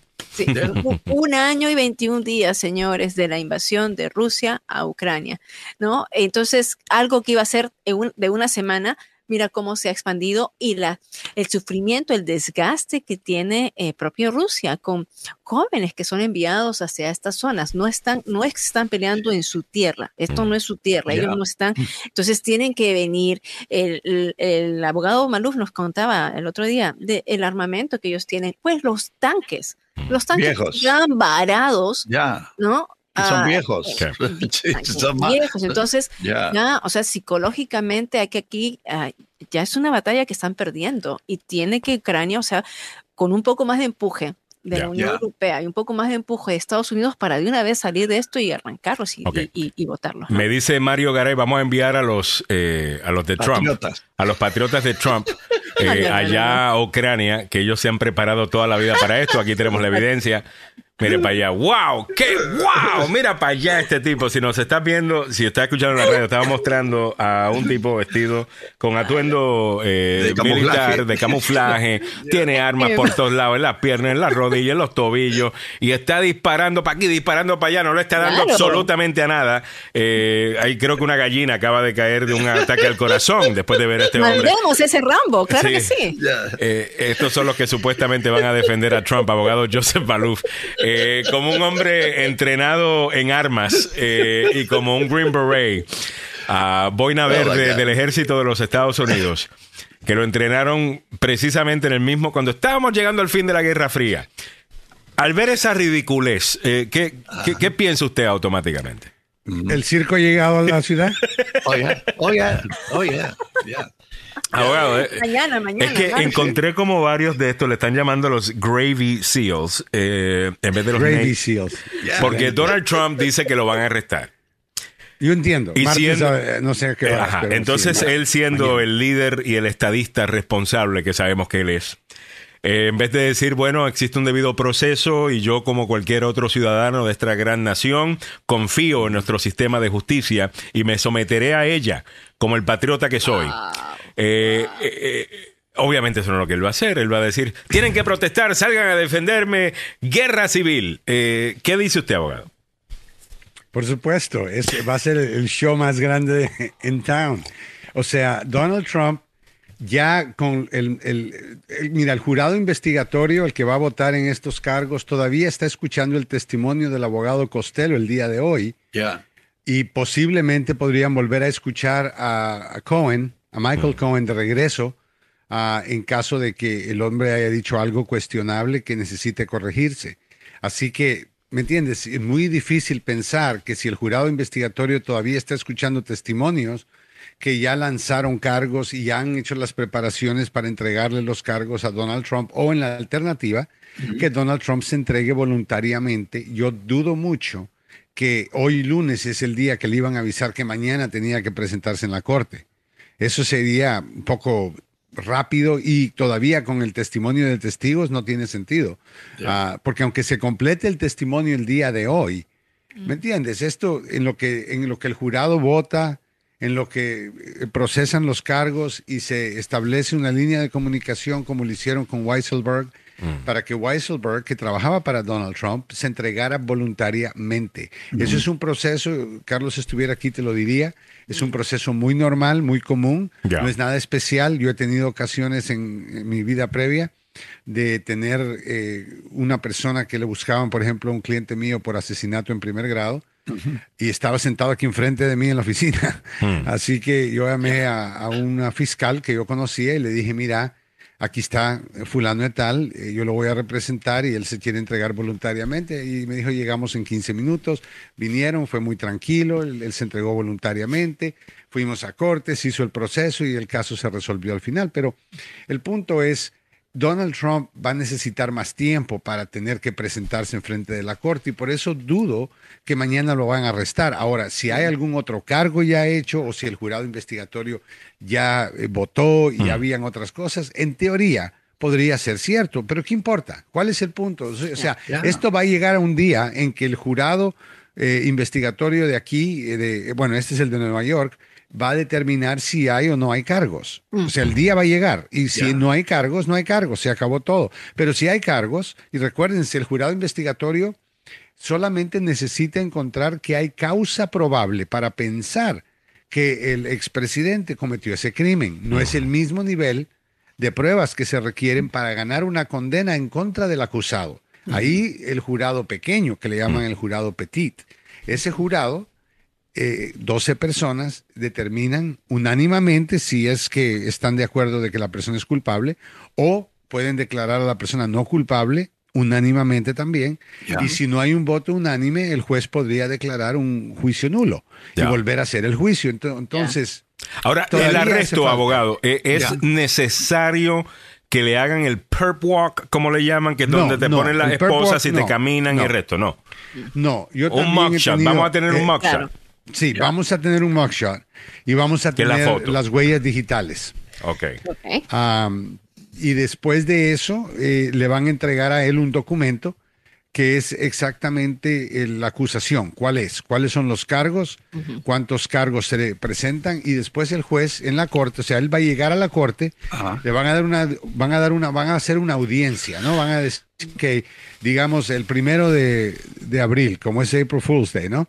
El primero de abril vamos a tener una audiencia y en esa audiencia Trump se entrega voluntariamente, le damos los cargos que él, que se llama un arraignment, que es la presentación de cargos, y después él entonces entra a lo que se llama una declaración o un plea, en donde él se declara no culpable, más probable que otra cosa, en teoría hay gente que se declara culpable y a veces hay acuerdos que ya cuando vas enfrente a una presentación de cargos ya la persona se declara culpable porque es parte de un acuerdo. En este caso él se va a declarar claramente no culpable, not guilty, y entonces el juez va a decir, ok, caballeros y damas, qué día vamos a regresar para hacer un status. De ahí van a tener eh, fechas para hacer mociones. mociones Antes de llegar a esa parte, abogado, déjeme preguntarle, porque obviamente el expresidente es protegido todavía, como todos los expresidentes, por el servicio secreto de los Estados Unidos. Como usted sabe, Donald Trump no piensa que la ley aplica a él. Y él jura que estos son sus eh, bodyguards eh, personales, eh, sus gatilleros básicamente, como si fuese un mafioso. Ah. Ah, esta es la escolta de, Pablo Escobar, ¿verdad? Él asumo que le va a pedir a esa gente de que no dejen que los policías de Nueva York, que serían quienes harían el arresto, por lo que tengo entendido, será la policía de Nueva York, hagan el arresto. ¿Cómo, sucede? O sea, ¿cómo se hace esto? ¿Cómo se coordina esto? Bueno, eso se tiene que coordinar con el Departamento del Servicio Secreto y con el Departamento de Justicia. y asegurarle a, asegurarle o sea a, los oficiales federales que tienen que eh, voluntariamente presentar transferir al presidente a las autoridades estatales. Ahora eso no va a pasar en el sentido de que Trump no es tan tonto. Él no va a permitir este show escándalo de que él no se quiere entregar. Ahora yo creo que sí, abogado. Sí, va a ser, va a ser el No se quiso ir de la Casa Blanca haciendo berrinche. Sí, va a ser pero, pero sabes que, mira, tenemos, él, él no puede enfrente de todo el mundo, no puede presentarse débil o asustado o nervioso o ansioso. Él tiene que ser fuerte, valiente, él tiene que decir esto es político. Ah, ya sabemos la canción y cuando tú cantas esa canción tienes que seguir el ritmo, ¿no? Tienes que... Ya. Ok, eh, ahora voy a... Yo, me, yo te apuesto que este tipo está, es, capaz de irse a Trump Tower, a estar allá arriba en Trump Tower y yo no me voy de aquí.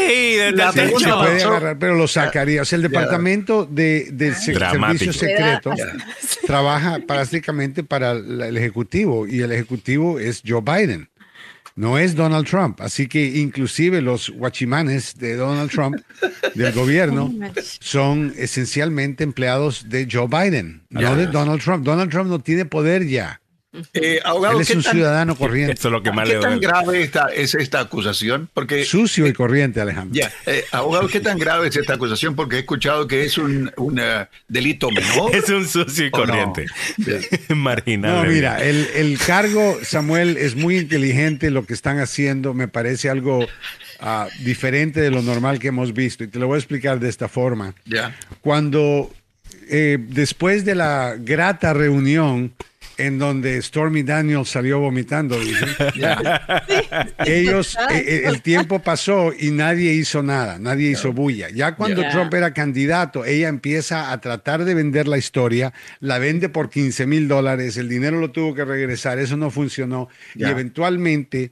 Eh, la compraron con esta gente de National Enquirer y le dicen le vamos a pagar no dinero pero mira lo que Trump hizo porque cuando ellos le iban a pagar un poco de plata, pero cuando pidió más de, ella pidió 200 mil dólares, mm. entonces le dijeron, no, no, no, esto es problema de Trump y llamaron a Michael Cohen. Michael Cohen entonces empieza a negociar con el abogado y negocian a 130. Ahora, cuando llegó Trump. ¿Ustedes se recuerdan del video con Trump y hablando con Michael Cohen acerca del dinero y Weisselberg iba a hacer algo que él ya sabía? ¿Se acuerdan Mm, de eso? sí. La grabación. Esa es prueba. La grabación de que Trump sabía que le estaban tratando de hacer un pago ilegal Claro y que querían ponerlo bajo. Bueno, para que la gente se recuerde. Hay pruebas contundentes. No es que le pueden creer a él o no. No tenemos que escucharlo a él. Tenemos el audio de él. Le hago esta pregunta, de abogado. Eh, el Partido Republicano, de la manera que ellos han... La respuesta de ellos ha sido eh, una media rara. Por un lado, criticar al fiscal y acusarlo de politizar el sistema de justicia en contra de un contrincante político. Y por otro lado, no sonar tan agresivos como lo hicieron después de que hicieron la orden de... cuando ejecutaron la orden de cateo en Mar-a-Lago. Pero Kevin McCarthy, que es el líder de los republicanos y presidente de la Cámara de Representantes, dijo que iba a investigar el dinero que se le da a esa oficina eh, federal, eh, a la Fiscalía de, de Nueva York, como que amenazando con cortar fondos eh, por estar Wow. haciendo su trabajo. ¿Eso es legal? Absolutamente no. No lo es. El Congreso ya pasó fondos, ya, ya el presupuesto pasó. Podemos hablar del siguiente presupuesto, pero eso envuelve también al presidente. Así que eh, yo no creo que eh, simplemente está haciendo. Están lo y él lo hizo después de, Mar- de que Margaret Taylor Greene diera su discurso estúpido por Twitter, La hablando de que esto es político y que Trump es inocente y que no sé, como que ella supiera. Todavía no sabemos cuáles son los cargos, pero ella está diciendo que es inocente. claro, abogado. ¿Inocente de qué? No le han presentado cargos todavía. Esto es como O sea- los Gravy, Gravy Seals. Los. Gravy My Seals. God. Oh my Total. God, esta gente Yeah. está completamente fuera de su you know, sentido. cabales, yeah. De sus cabales, pero- correcto. Pero mira, el, la- el cargo pequeño que le pueden presentar, porque gente dice es un misdemeanor, son- es que cuando llegó a pagarle el dinero a Stormy Daniels, Michael Cohen sacó un préstamo de su propia casa, Ya. lo que le llaman una línea de crédito de la equity que tenía, y el hombre de su propio dinero personal Ya. le paga al abogado de Stormy Daniels 130 mil dólares. Ahora, una vez él paga ese dinero, Trump se da cuenta, gana las elecciones y ahora hay que mantenerlo todo bien callado y es donde empiezan a hablar cómo le vamos a pagar a Michael Cohen el dinero de regreso. Ya. Ya. Y cuando empiezan a, te- empiezan a decir, ¿sabes qué? Mandame cuentas tuyas que sean honorarios profesionales. Ahí es donde Michael Cohen inventa una cuenta. O sea, se inventa un recibo, una cuenta de cargos legales. Dice, esto es por trabajo que yo estoy haciendo. Le manda la cuenta a Weisselberg. Weisselberg manda un cheque y lo hicieron por mensualidades para que no se mirara como que fuera un reembolso del dinero. Pero qué casualidad que las mensualidades llegaron a exactamente 130 mil dólares. O sea, es obviamente eh, ilegal. Y lo que es es fabricar documentos falsos. Eso es lo que es un delito menor. Ahora, cuando miras un poco más en la ley de Nueva York, te das cuenta de que si tú estás falsificando récords, este, en este caso las cuentas del abogado, y lo estás haciendo para cometer otro crimen, en este caso, obviamente era la ley electoral, que tú no puedes donar 130 mil dólares de tu propia plata o lo que sea sin tener que reportarlo.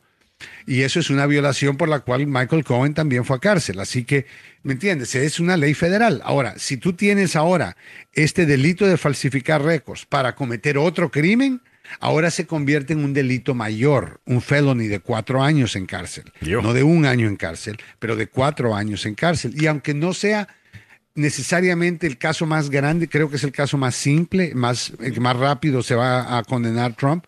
Pero ahora en el segundo juicio, tú puedes utilizar la condena del primer juicio y decir, no es cierto que usted fue condenado de un delito mayor la semana pasada. Vaya. Ya. Y entonces imagínate en el cuarto juicio poder Ya. decir, no es cierto que lo- ya lo condenaron, lo enjuiciaron políticamente dos veces y lo enjuiciaron criminalmente tres veces y fue convicto. Quiero mostrarle algo aquí, abogado, de Truth Social, para que ustedes vean algunas de las cosas que está publicando eh, Donald Trump, en donde él dice, ¿se pueden imaginar que el gran departamento de policía de Nueva York, eh, conocido correctamente, dice él, ¿no? Estoy leyendo lo que él dice, como New York City's finest, los mejores de Nueva York, quien, quienes por primera vez y en su única y la única ocasión en la historia me endosaron a mí para presidente y me honraron como hombre del año, teniendo Oh, que defender y proteger a los que le quieren quitar fondos, a los que odian al GOP, al Partido Republicano y a la izquierda radical Oh, wow. y quieren poner a su más importante campeón y amigo en prisión por un crimen que no existe. Mientras eh, Soros, eh, PAC DA allows, ok, mientras que los fiscales de George Soros y asesinos y otros criminales violentos están por las calles y las aceras de la ciudad de Nueva York. Él está diciendo básicamente a los policías de Nueva York, no defiendan a estos, ah, o sea, dejen que mis seguidores hagan lo que les dé la gana en Nueva York Correcto. y por favor no los arresten, es lo que están diciendo. Bueno, mira, podría llegar al punto de decir lo más alto que podría llegar esto es esencialmente una guerra civil. Ah, y eso es lo que Marjorie Taylor Greene y muchos locos que andan armados hasta los dientes quieren. ¿Cuál sería el cargo? Porque, ¿Cuál sería el cargo entonces? Porque mira, hay dos maneras, desde mi punto de vista, de, de hacer esto. Una es hacer lo que tienes que hacer sin ofender mucho al lado republicano, lo que en mi opinión no sirve. O hacer lo que tienes que hacer sin importar si se ofenden y hacer lo que tengas que hacer, inclusive caminarlo esposado. Eh, O sea, no irse suave ni tibio, porque eso es lo que él hace. He's a bully. De acuerdo. A un bully No, tú le vas con hay- todo. Que sepa que no estamos jugando. No nos importa lo que tú nos amenaces que vas a hacer. I don't care. Tú vas preso. Ay, punto y no, se acabó. pero sabes que el, el- lo valioso aquí, la joya del anillo, no es lo valioso no es el oro, es la joya del anillo. Ah, ok. Y esa joyita es el cargo criminal. Fue- le lleven con esposas, lo lleven sin esposas. Mira, ya tiene cuatro esposas. Go all última, out. ¿no? Go tiene más esposas que ninguna otra persona. Pero supongamos que supongamos que Trump vaya, you know, de una manera. Y si se eh, quejan, como- dele más duro. Pero como Weisselberg, Weisselberg llegó con sus abogados, lo dejaban en la corte y finalmente lo esposaron y lo llevaron a la prisión cuando el juez le dio cárcel. Así que eso podría pasar. No, a lo Para que me refiero no solamente de esposarlo, abogado, no me refiero solamente a eso, al hecho de que él está haciendo esos comentarios incendiarios. Y yo me pregunto si hay alguna ley que se pueda utilizar Sí, para señor, responsabilizarlo por eso Absolutamente. y no Eso- esperar, o sea, te vamos a No, no, agarrar esto por lo lo Nueva York y cualquier Esto- otra cosa que haga ahora te vamos a agarrar Esto por es lo siguiente. Mira, una vez le dan la una vez él recibe los cargos de este caso y él se presenta para recibir los cargos. Como estos crímenes no son de violencia, no hay, necesari- no hay necesidad de poner fianza. Él sale bajo palabra, porque no son crímenes de violencia. Esta es la policía de Nueva York, del estado de Nueva York. Entonces, en ese instante el juez no le puede poner fianza, pero lo que el juez le va a imponer es lo que le llaman en inglés una gag order, que es una orden de silencio, donde la persona no puede hacer comentarios, tweets, ni nada, ni Mordaza. nada, y el juez lo tiene que callar, porque si el juez no lo calla, este hombre va a causar más y más protestas, violencia, porque eso es lo que él dice. Él dice en su, en su mensaje de, tu- de, de su eh, la mentira social.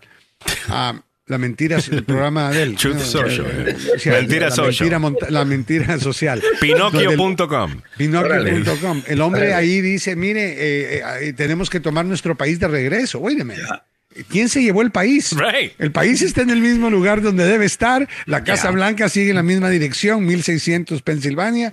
Eso No es muy sé, de esa no gente, sé. ¿Qué pasó? Eso, eso es, estamos. es- eso es muy de esa gente. Ellos son el Estado y el Estado son ellos. O sea, él, Sí, él- él sí, no ve una es- diferencia Pero- entre Él se los ve dos como seres. la autoridad Así del es. país, como el monarca del país, Así como es. el líder permanente del país. Este hombre es peligrosísimo. A, a mí lo Un que ataque me- a él es un ataque al país. Se esconden detrás Sí. de la bandera. Son Él quiere ser un país, ahora tiene el tamaño para ser un país. un no continente si quiere hacerlo, abogado. Sí, Tampoco, una tampoco. isla Pero por lo habla- menos. Él habla directamente a sus seguidores, habla directamente a este grupo que sabe que se podría levantar. Es un grupo que cree en las teorías de conspiración. es un grupo Correcto. que cree que le robaron la, que, que- que le robaron las elecciones, que, que las vacunas no existen y que, que- hay un mundo detrás de todo, así donde Biden y los demócratas son los que están Comen bebés. tomar- sí, Ya. comen. Porque habla de, de George Al barbecue. Ya. Habla- o sea, cuando tú, le, Delicious. cuando tú Mm. hablas de George Soros, Fresh baby.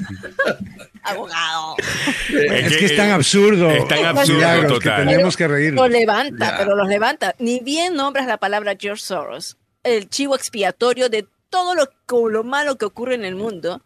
O sea, George Soros no es ningún santo. Simplemente que no está detrás de todo. No está detrás de todo. No, no, estos son. El, el hecho, eso te, te da cuenta la manera como él trata a su gente, Milagros. Él, él como que fueran tontos. Ignorantes, ignorantes. Sí. ¿no? O sea, e- e- es, es, es eso. Y sí, va a haber gente que como, va, va a haber gente, va a haber gente que va a estar, oh, no, apóyenlo ahí. en- Pero, o sea, la- la- el, el- el- lo, Lo, que él mismo dijo, que las vimos palabras. el 6 de enero. eh, Exacto, ahora exacto. pedir, eh, oye, hay que pero a mí no me van a dar comida orgánica aquí en, en- en esta cárcel. La otra ridícula eh, que dice, ay, ¿qué te pasó? I don't know. It was a revolution. And I don't know. I got pepper sprayed. O sea, ¿qué es lo que tú esperabas que iba a suceder? Ustedes se están queriendo quedar con el Congreso de los Estados Unidos. ¿Qué tú te crees? Por ¿Que eso no es nos que vamos a el- defender? El, el uso de las palabras que él utilizó muy cuidadosamente, tenemos que tomar nuestro país de regreso. Es preocupante, es la semilla. yeah. Y así fue como lo hizo previamente, con pequeñitos comentarios. Y después culminó con él dando un discurso diciéndole que you have to fight like hell. Ah, y, y eso Y es lo que le está pidiendo a You la gente. like y aquí hell. le está diciendo al NYPD, le está diciendo al New York Police Department, básicamente, stand down. ¿Ok? Yeah. Eh, Yeah. No, no, no dejen que me arreste. Eso es lo que está diciendo este tipo. Eh, y de nuevo, él sabe que los demócratas le tienen mucho más respeto, aparentemente, a las tradiciones, al nombre de los Estados Unidos, a nuestra reputación, y no quieren hacer de esto, pues, un, un gran espectáculo. Pero yo creo que a lo mejor hay que hacerlo. Y la gente que me pregunte, oye, ¿y cómo nos vamos a ver en el mundo? Como que aquí respetamos la ley y no importa quién tú seas, si cometes el crimen, tienes que pagar por ello. Claro, y lo que yo haría es, es arrestarlo de una manera ah, pacífica, siempre comenzando con ser profesional y decir que él se entregue voluntariamente, a qué hora, No, el día. no. Si él se rehúsa, entonces utilizar la fuerza que la ley y la autoridad te permite utilizar, pero por lo menos quedar con la imagen de que el Departamento de Justicia de Nueva York y el fiscal están haciéndolo todo de una manera profesional, que no los puedan cuestionar. Eso es importante, porque lo que viene después de que lo arresten, ya sea voluntaria o involuntariamente, va a ser este desarrollo de, de que Trump cree, es la fantasía de él, en mi opinión, de que él, todo el mundo de verdad lo quiere. Eso es parte del narcisismo, que secretamente todos lo queremos y que todos Él jura que el mundo entero se va a levantar y va a decir ¡No! Si a mi ¿cómo va a Trump ser? no se lo Este es lleva el rey nadie". nuestro, claro. Total. No, es un no. ridículo este. Elvis no recibió el tipo de atención que Donald Trump Él está jura buscando. que es Elvis. Bueno, Samuel, ponme esa foto que estabas mostrando ahí, eh, rapidito. ¿Qué es lo que, la, la- la de las tres mujeres. eh, qué es lo que Que- estamos viendo ahí? Eh, eh, las ex eh, esposas del presidente Donald Ok, Trump. Samuel te está Nice. mostrando las esposas de las ex esposas de Donald Trump. Por eso es que Ahí sí, cuando tú dijiste que le iban a poner las esposas, yo digo, ¿en bueno, tiene No, la- tres. la- Y yo tengo aquí las nuevas. eh, ver, la nueva nice, esposa. Esta, y aquí está la otra esposa. A ver, a ver. la A cuarta ver. Oh, esposa. Ahí nice. están.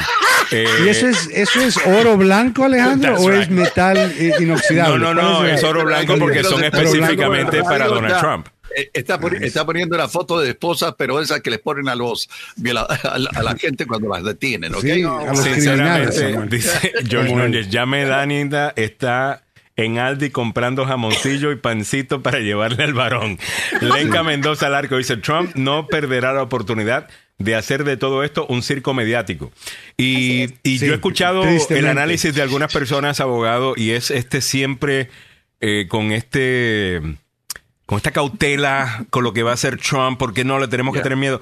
Y yo digo, en vez de tenerlo miedo, dale más duro todavía. Bueno, y cuando él es se que queje, haces dale más duro todavía. Y dale Eso más es lo que duro haces todavía. con un bully. That's El right. problema, el problema, Alejandro, es la imagen, ¿me entiendes? Que yo creo que la imagen es importante porque él no se queda callado. Entonces él va a acusar al gobierno de que es político, ya tienen hasta el Congreso investigando. ¿Qué va a investigar el Congreso Federal de una fiscalía en, el estado de Nueva York bajo la ley estatal de Nueva York? No, no puede. Los estados, bajo la décima enmienda, mantienen independencia Claro. hasta cierto nivel del gobierno federal, Ya. donde ellos pueden eh, tener leyes criminales, pasarlas, ejecutarlas, llevar a alguien preso. Mira el aborto. Vas a un estado, te llevan preso, el otro no. O sea, eso es la autoridad del Estado y eso no es que eh, el Estado tenga el derecho porque el gobierno federal está de acuerdo, no. El gobierno federal es el que es el gobierno limitado. Ya. Así que yo no veo honestamente cómo esto va a parar bien para él, porque la autoridad que él busca, por eso es que yo creo que Georgia y Nueva York, en, en términos de lo que es peligroso para él, tiene menos defensas, tiene menos opciones, tiene menos habilidades, porque no es federal. Es lo de aquí Washington, También lo de Washington, pero en Washington tienes el gobierno federal tiene sus actividades federales, uh, lo que es los crímenes que han estado hablando en contra de él por lo que pasó el 6 de enero, todos son códigos federales. Y sería la autoridad federal, porque Washington es una ciudad federal. Políticamente hablando, abogado, no hubiera sido, bueno, yo sé que no pueden coordinar entre Georgia y, y Nueva York, porque Georgia es un estado, como acaba de, explicar el abogado Joseph Malouf, Nueva York es otro estado y es algo independiente. Pero creo que políticamente hablando, hubiese sido un poco más fácil eh, vender esto si hubiera sido el caso de Georgia número uno, porque los que estuvieran enjuiciándolo casi todos serían republicanos. Eh, eh, en, Georgia. No, y tienen una grabación. O sea, mira, esto no es una competencia y recordémonos que todavía hasta el momento no hay cargos. Y nadie está diciendo que van a presentarlos ningún día en particular. Solamente Yo creo que Georgia está en camino. Michael Cohen dijo.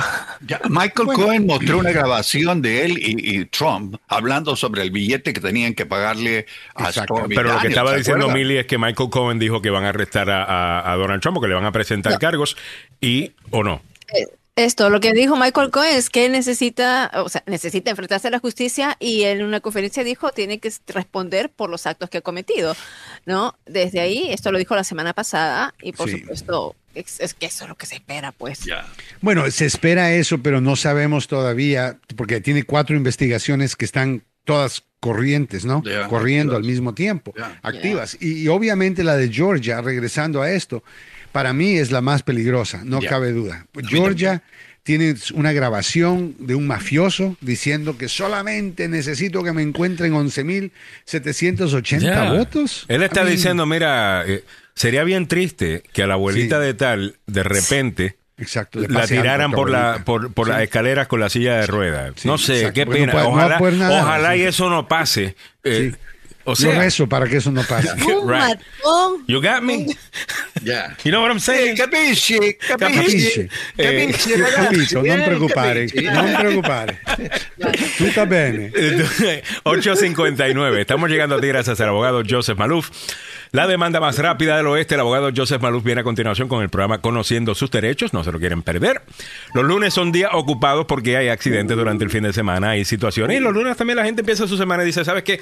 Yo tenía que llamar al abogado el viernes pasado, no quería, por alguna razón, lo voy a hacer en el día de hoy. Bueno, pues chévere, llámelo en el día de hoy y hable con él sobre su caso en un accidente de auto en el trabajo negligencia médica. La vida suya puede cambiar y, bueno, va a cambiar si fue un accidente serio, definitivamente. Incluso si no es tan serio. Te digo, yo estoy yendo a mis terapias por el accidente que tuve y sinceramente que me está doliendo mucho el cuello, eh, de una manera que no me dolía eh, antes, con todo y que estoy haciendo las terapias, me dicen que dentro de dos meses lo más seguro que voy a estar mejor, pero tu vida puede cambiar, específicamente estos casos que hemos visto con el abogado, donde una persona ha perdido una pierna, una persona... O sea, casos duros que hemos manejado con, con el abogado Joseph Maluf. Muertes. Muertes en donde se le han conseguido, abogado, ¿se puede decir? Estamos hablando de millones de dólares. Millones de dólares a, estas personas. y se lo merecen. Te voy a decir que cuando yo comencé a ejercer leyes, no se miraban esos números. Ahora hemos llegado 6, 7, 8 millones de dólares en, ciertos casos donde la gente se lo merece y son completamente hispanos y donde antes no existía eso. Ahora yo creo que la defensa y los seguros entienden que los latinos aquí somos iguales que cualquier otra persona que vive aquí. Oh, Llame al abogado Joseph Maluf. 33 años de experiencia le van a ayudar a usted a conseguir la compensación que usted se merece. Y fuera de los 33 años de experiencia, si el abogado Maluf tuviera 10 años de experiencia, el hecho de que está yendo por, está dispuesto a ir la milla extra, que esto es algo que muchos abogados no tienen, o que no todo el mundo tiene, yo creo que también hace la diferencia. Estamos hablando de buscar ese documento más buscar ese experto más, ese testigo más que nadie encontró. Vamos a buscar eso es lo que hace la diferencia. Y, no y eso no se puede comprar.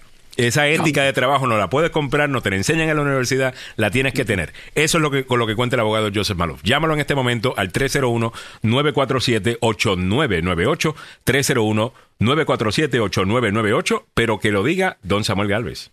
Gracias. Y recuerde que el abogado Joseph Maluf tiene licencia para trabajar en Washington, Maryland, Virginia y dos oficinas para su servicio. una en Gatesburg y la otra en Fairfax. No se olvide el número telefónico, como dice Alejandro, es el 301-947-8998, 301-947-8998.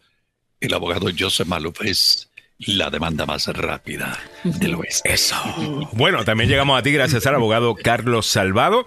Escuche bien, hay muchos abogados allá afuera, obviamente usted eso lo sabe.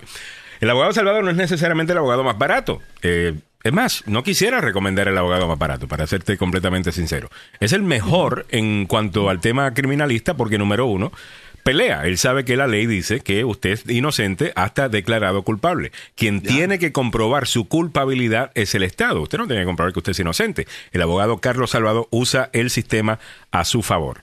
Si su libertad está en cuestión, si usted quiere proteger sus derechos y obtener el mejor resultado en un caso criminal, llama al abogado Carlos Salvado, tiene un historial de éxito comprobado, es respetado por la corte, por el juez, por el fiscal, y eso es lo que usted está buscando. 301-933-1814. 301-933-1814. Bueno, nos quedamos escuchando al abogado Joseph Maluf con don Samuel Galvez y regresamos a las 9.30 con el programa de Salvado, Salvado y Salvado. Eh, muchas gracias. Julio, Julio te cuento, eh, y eh, por supuesto va a estar disponible para las preguntas. Así que eh, a las 9 y 30 después del programa del abogado Joseph Maluf. No se lo pierda. Ok, regresamos en breve. Bye bye.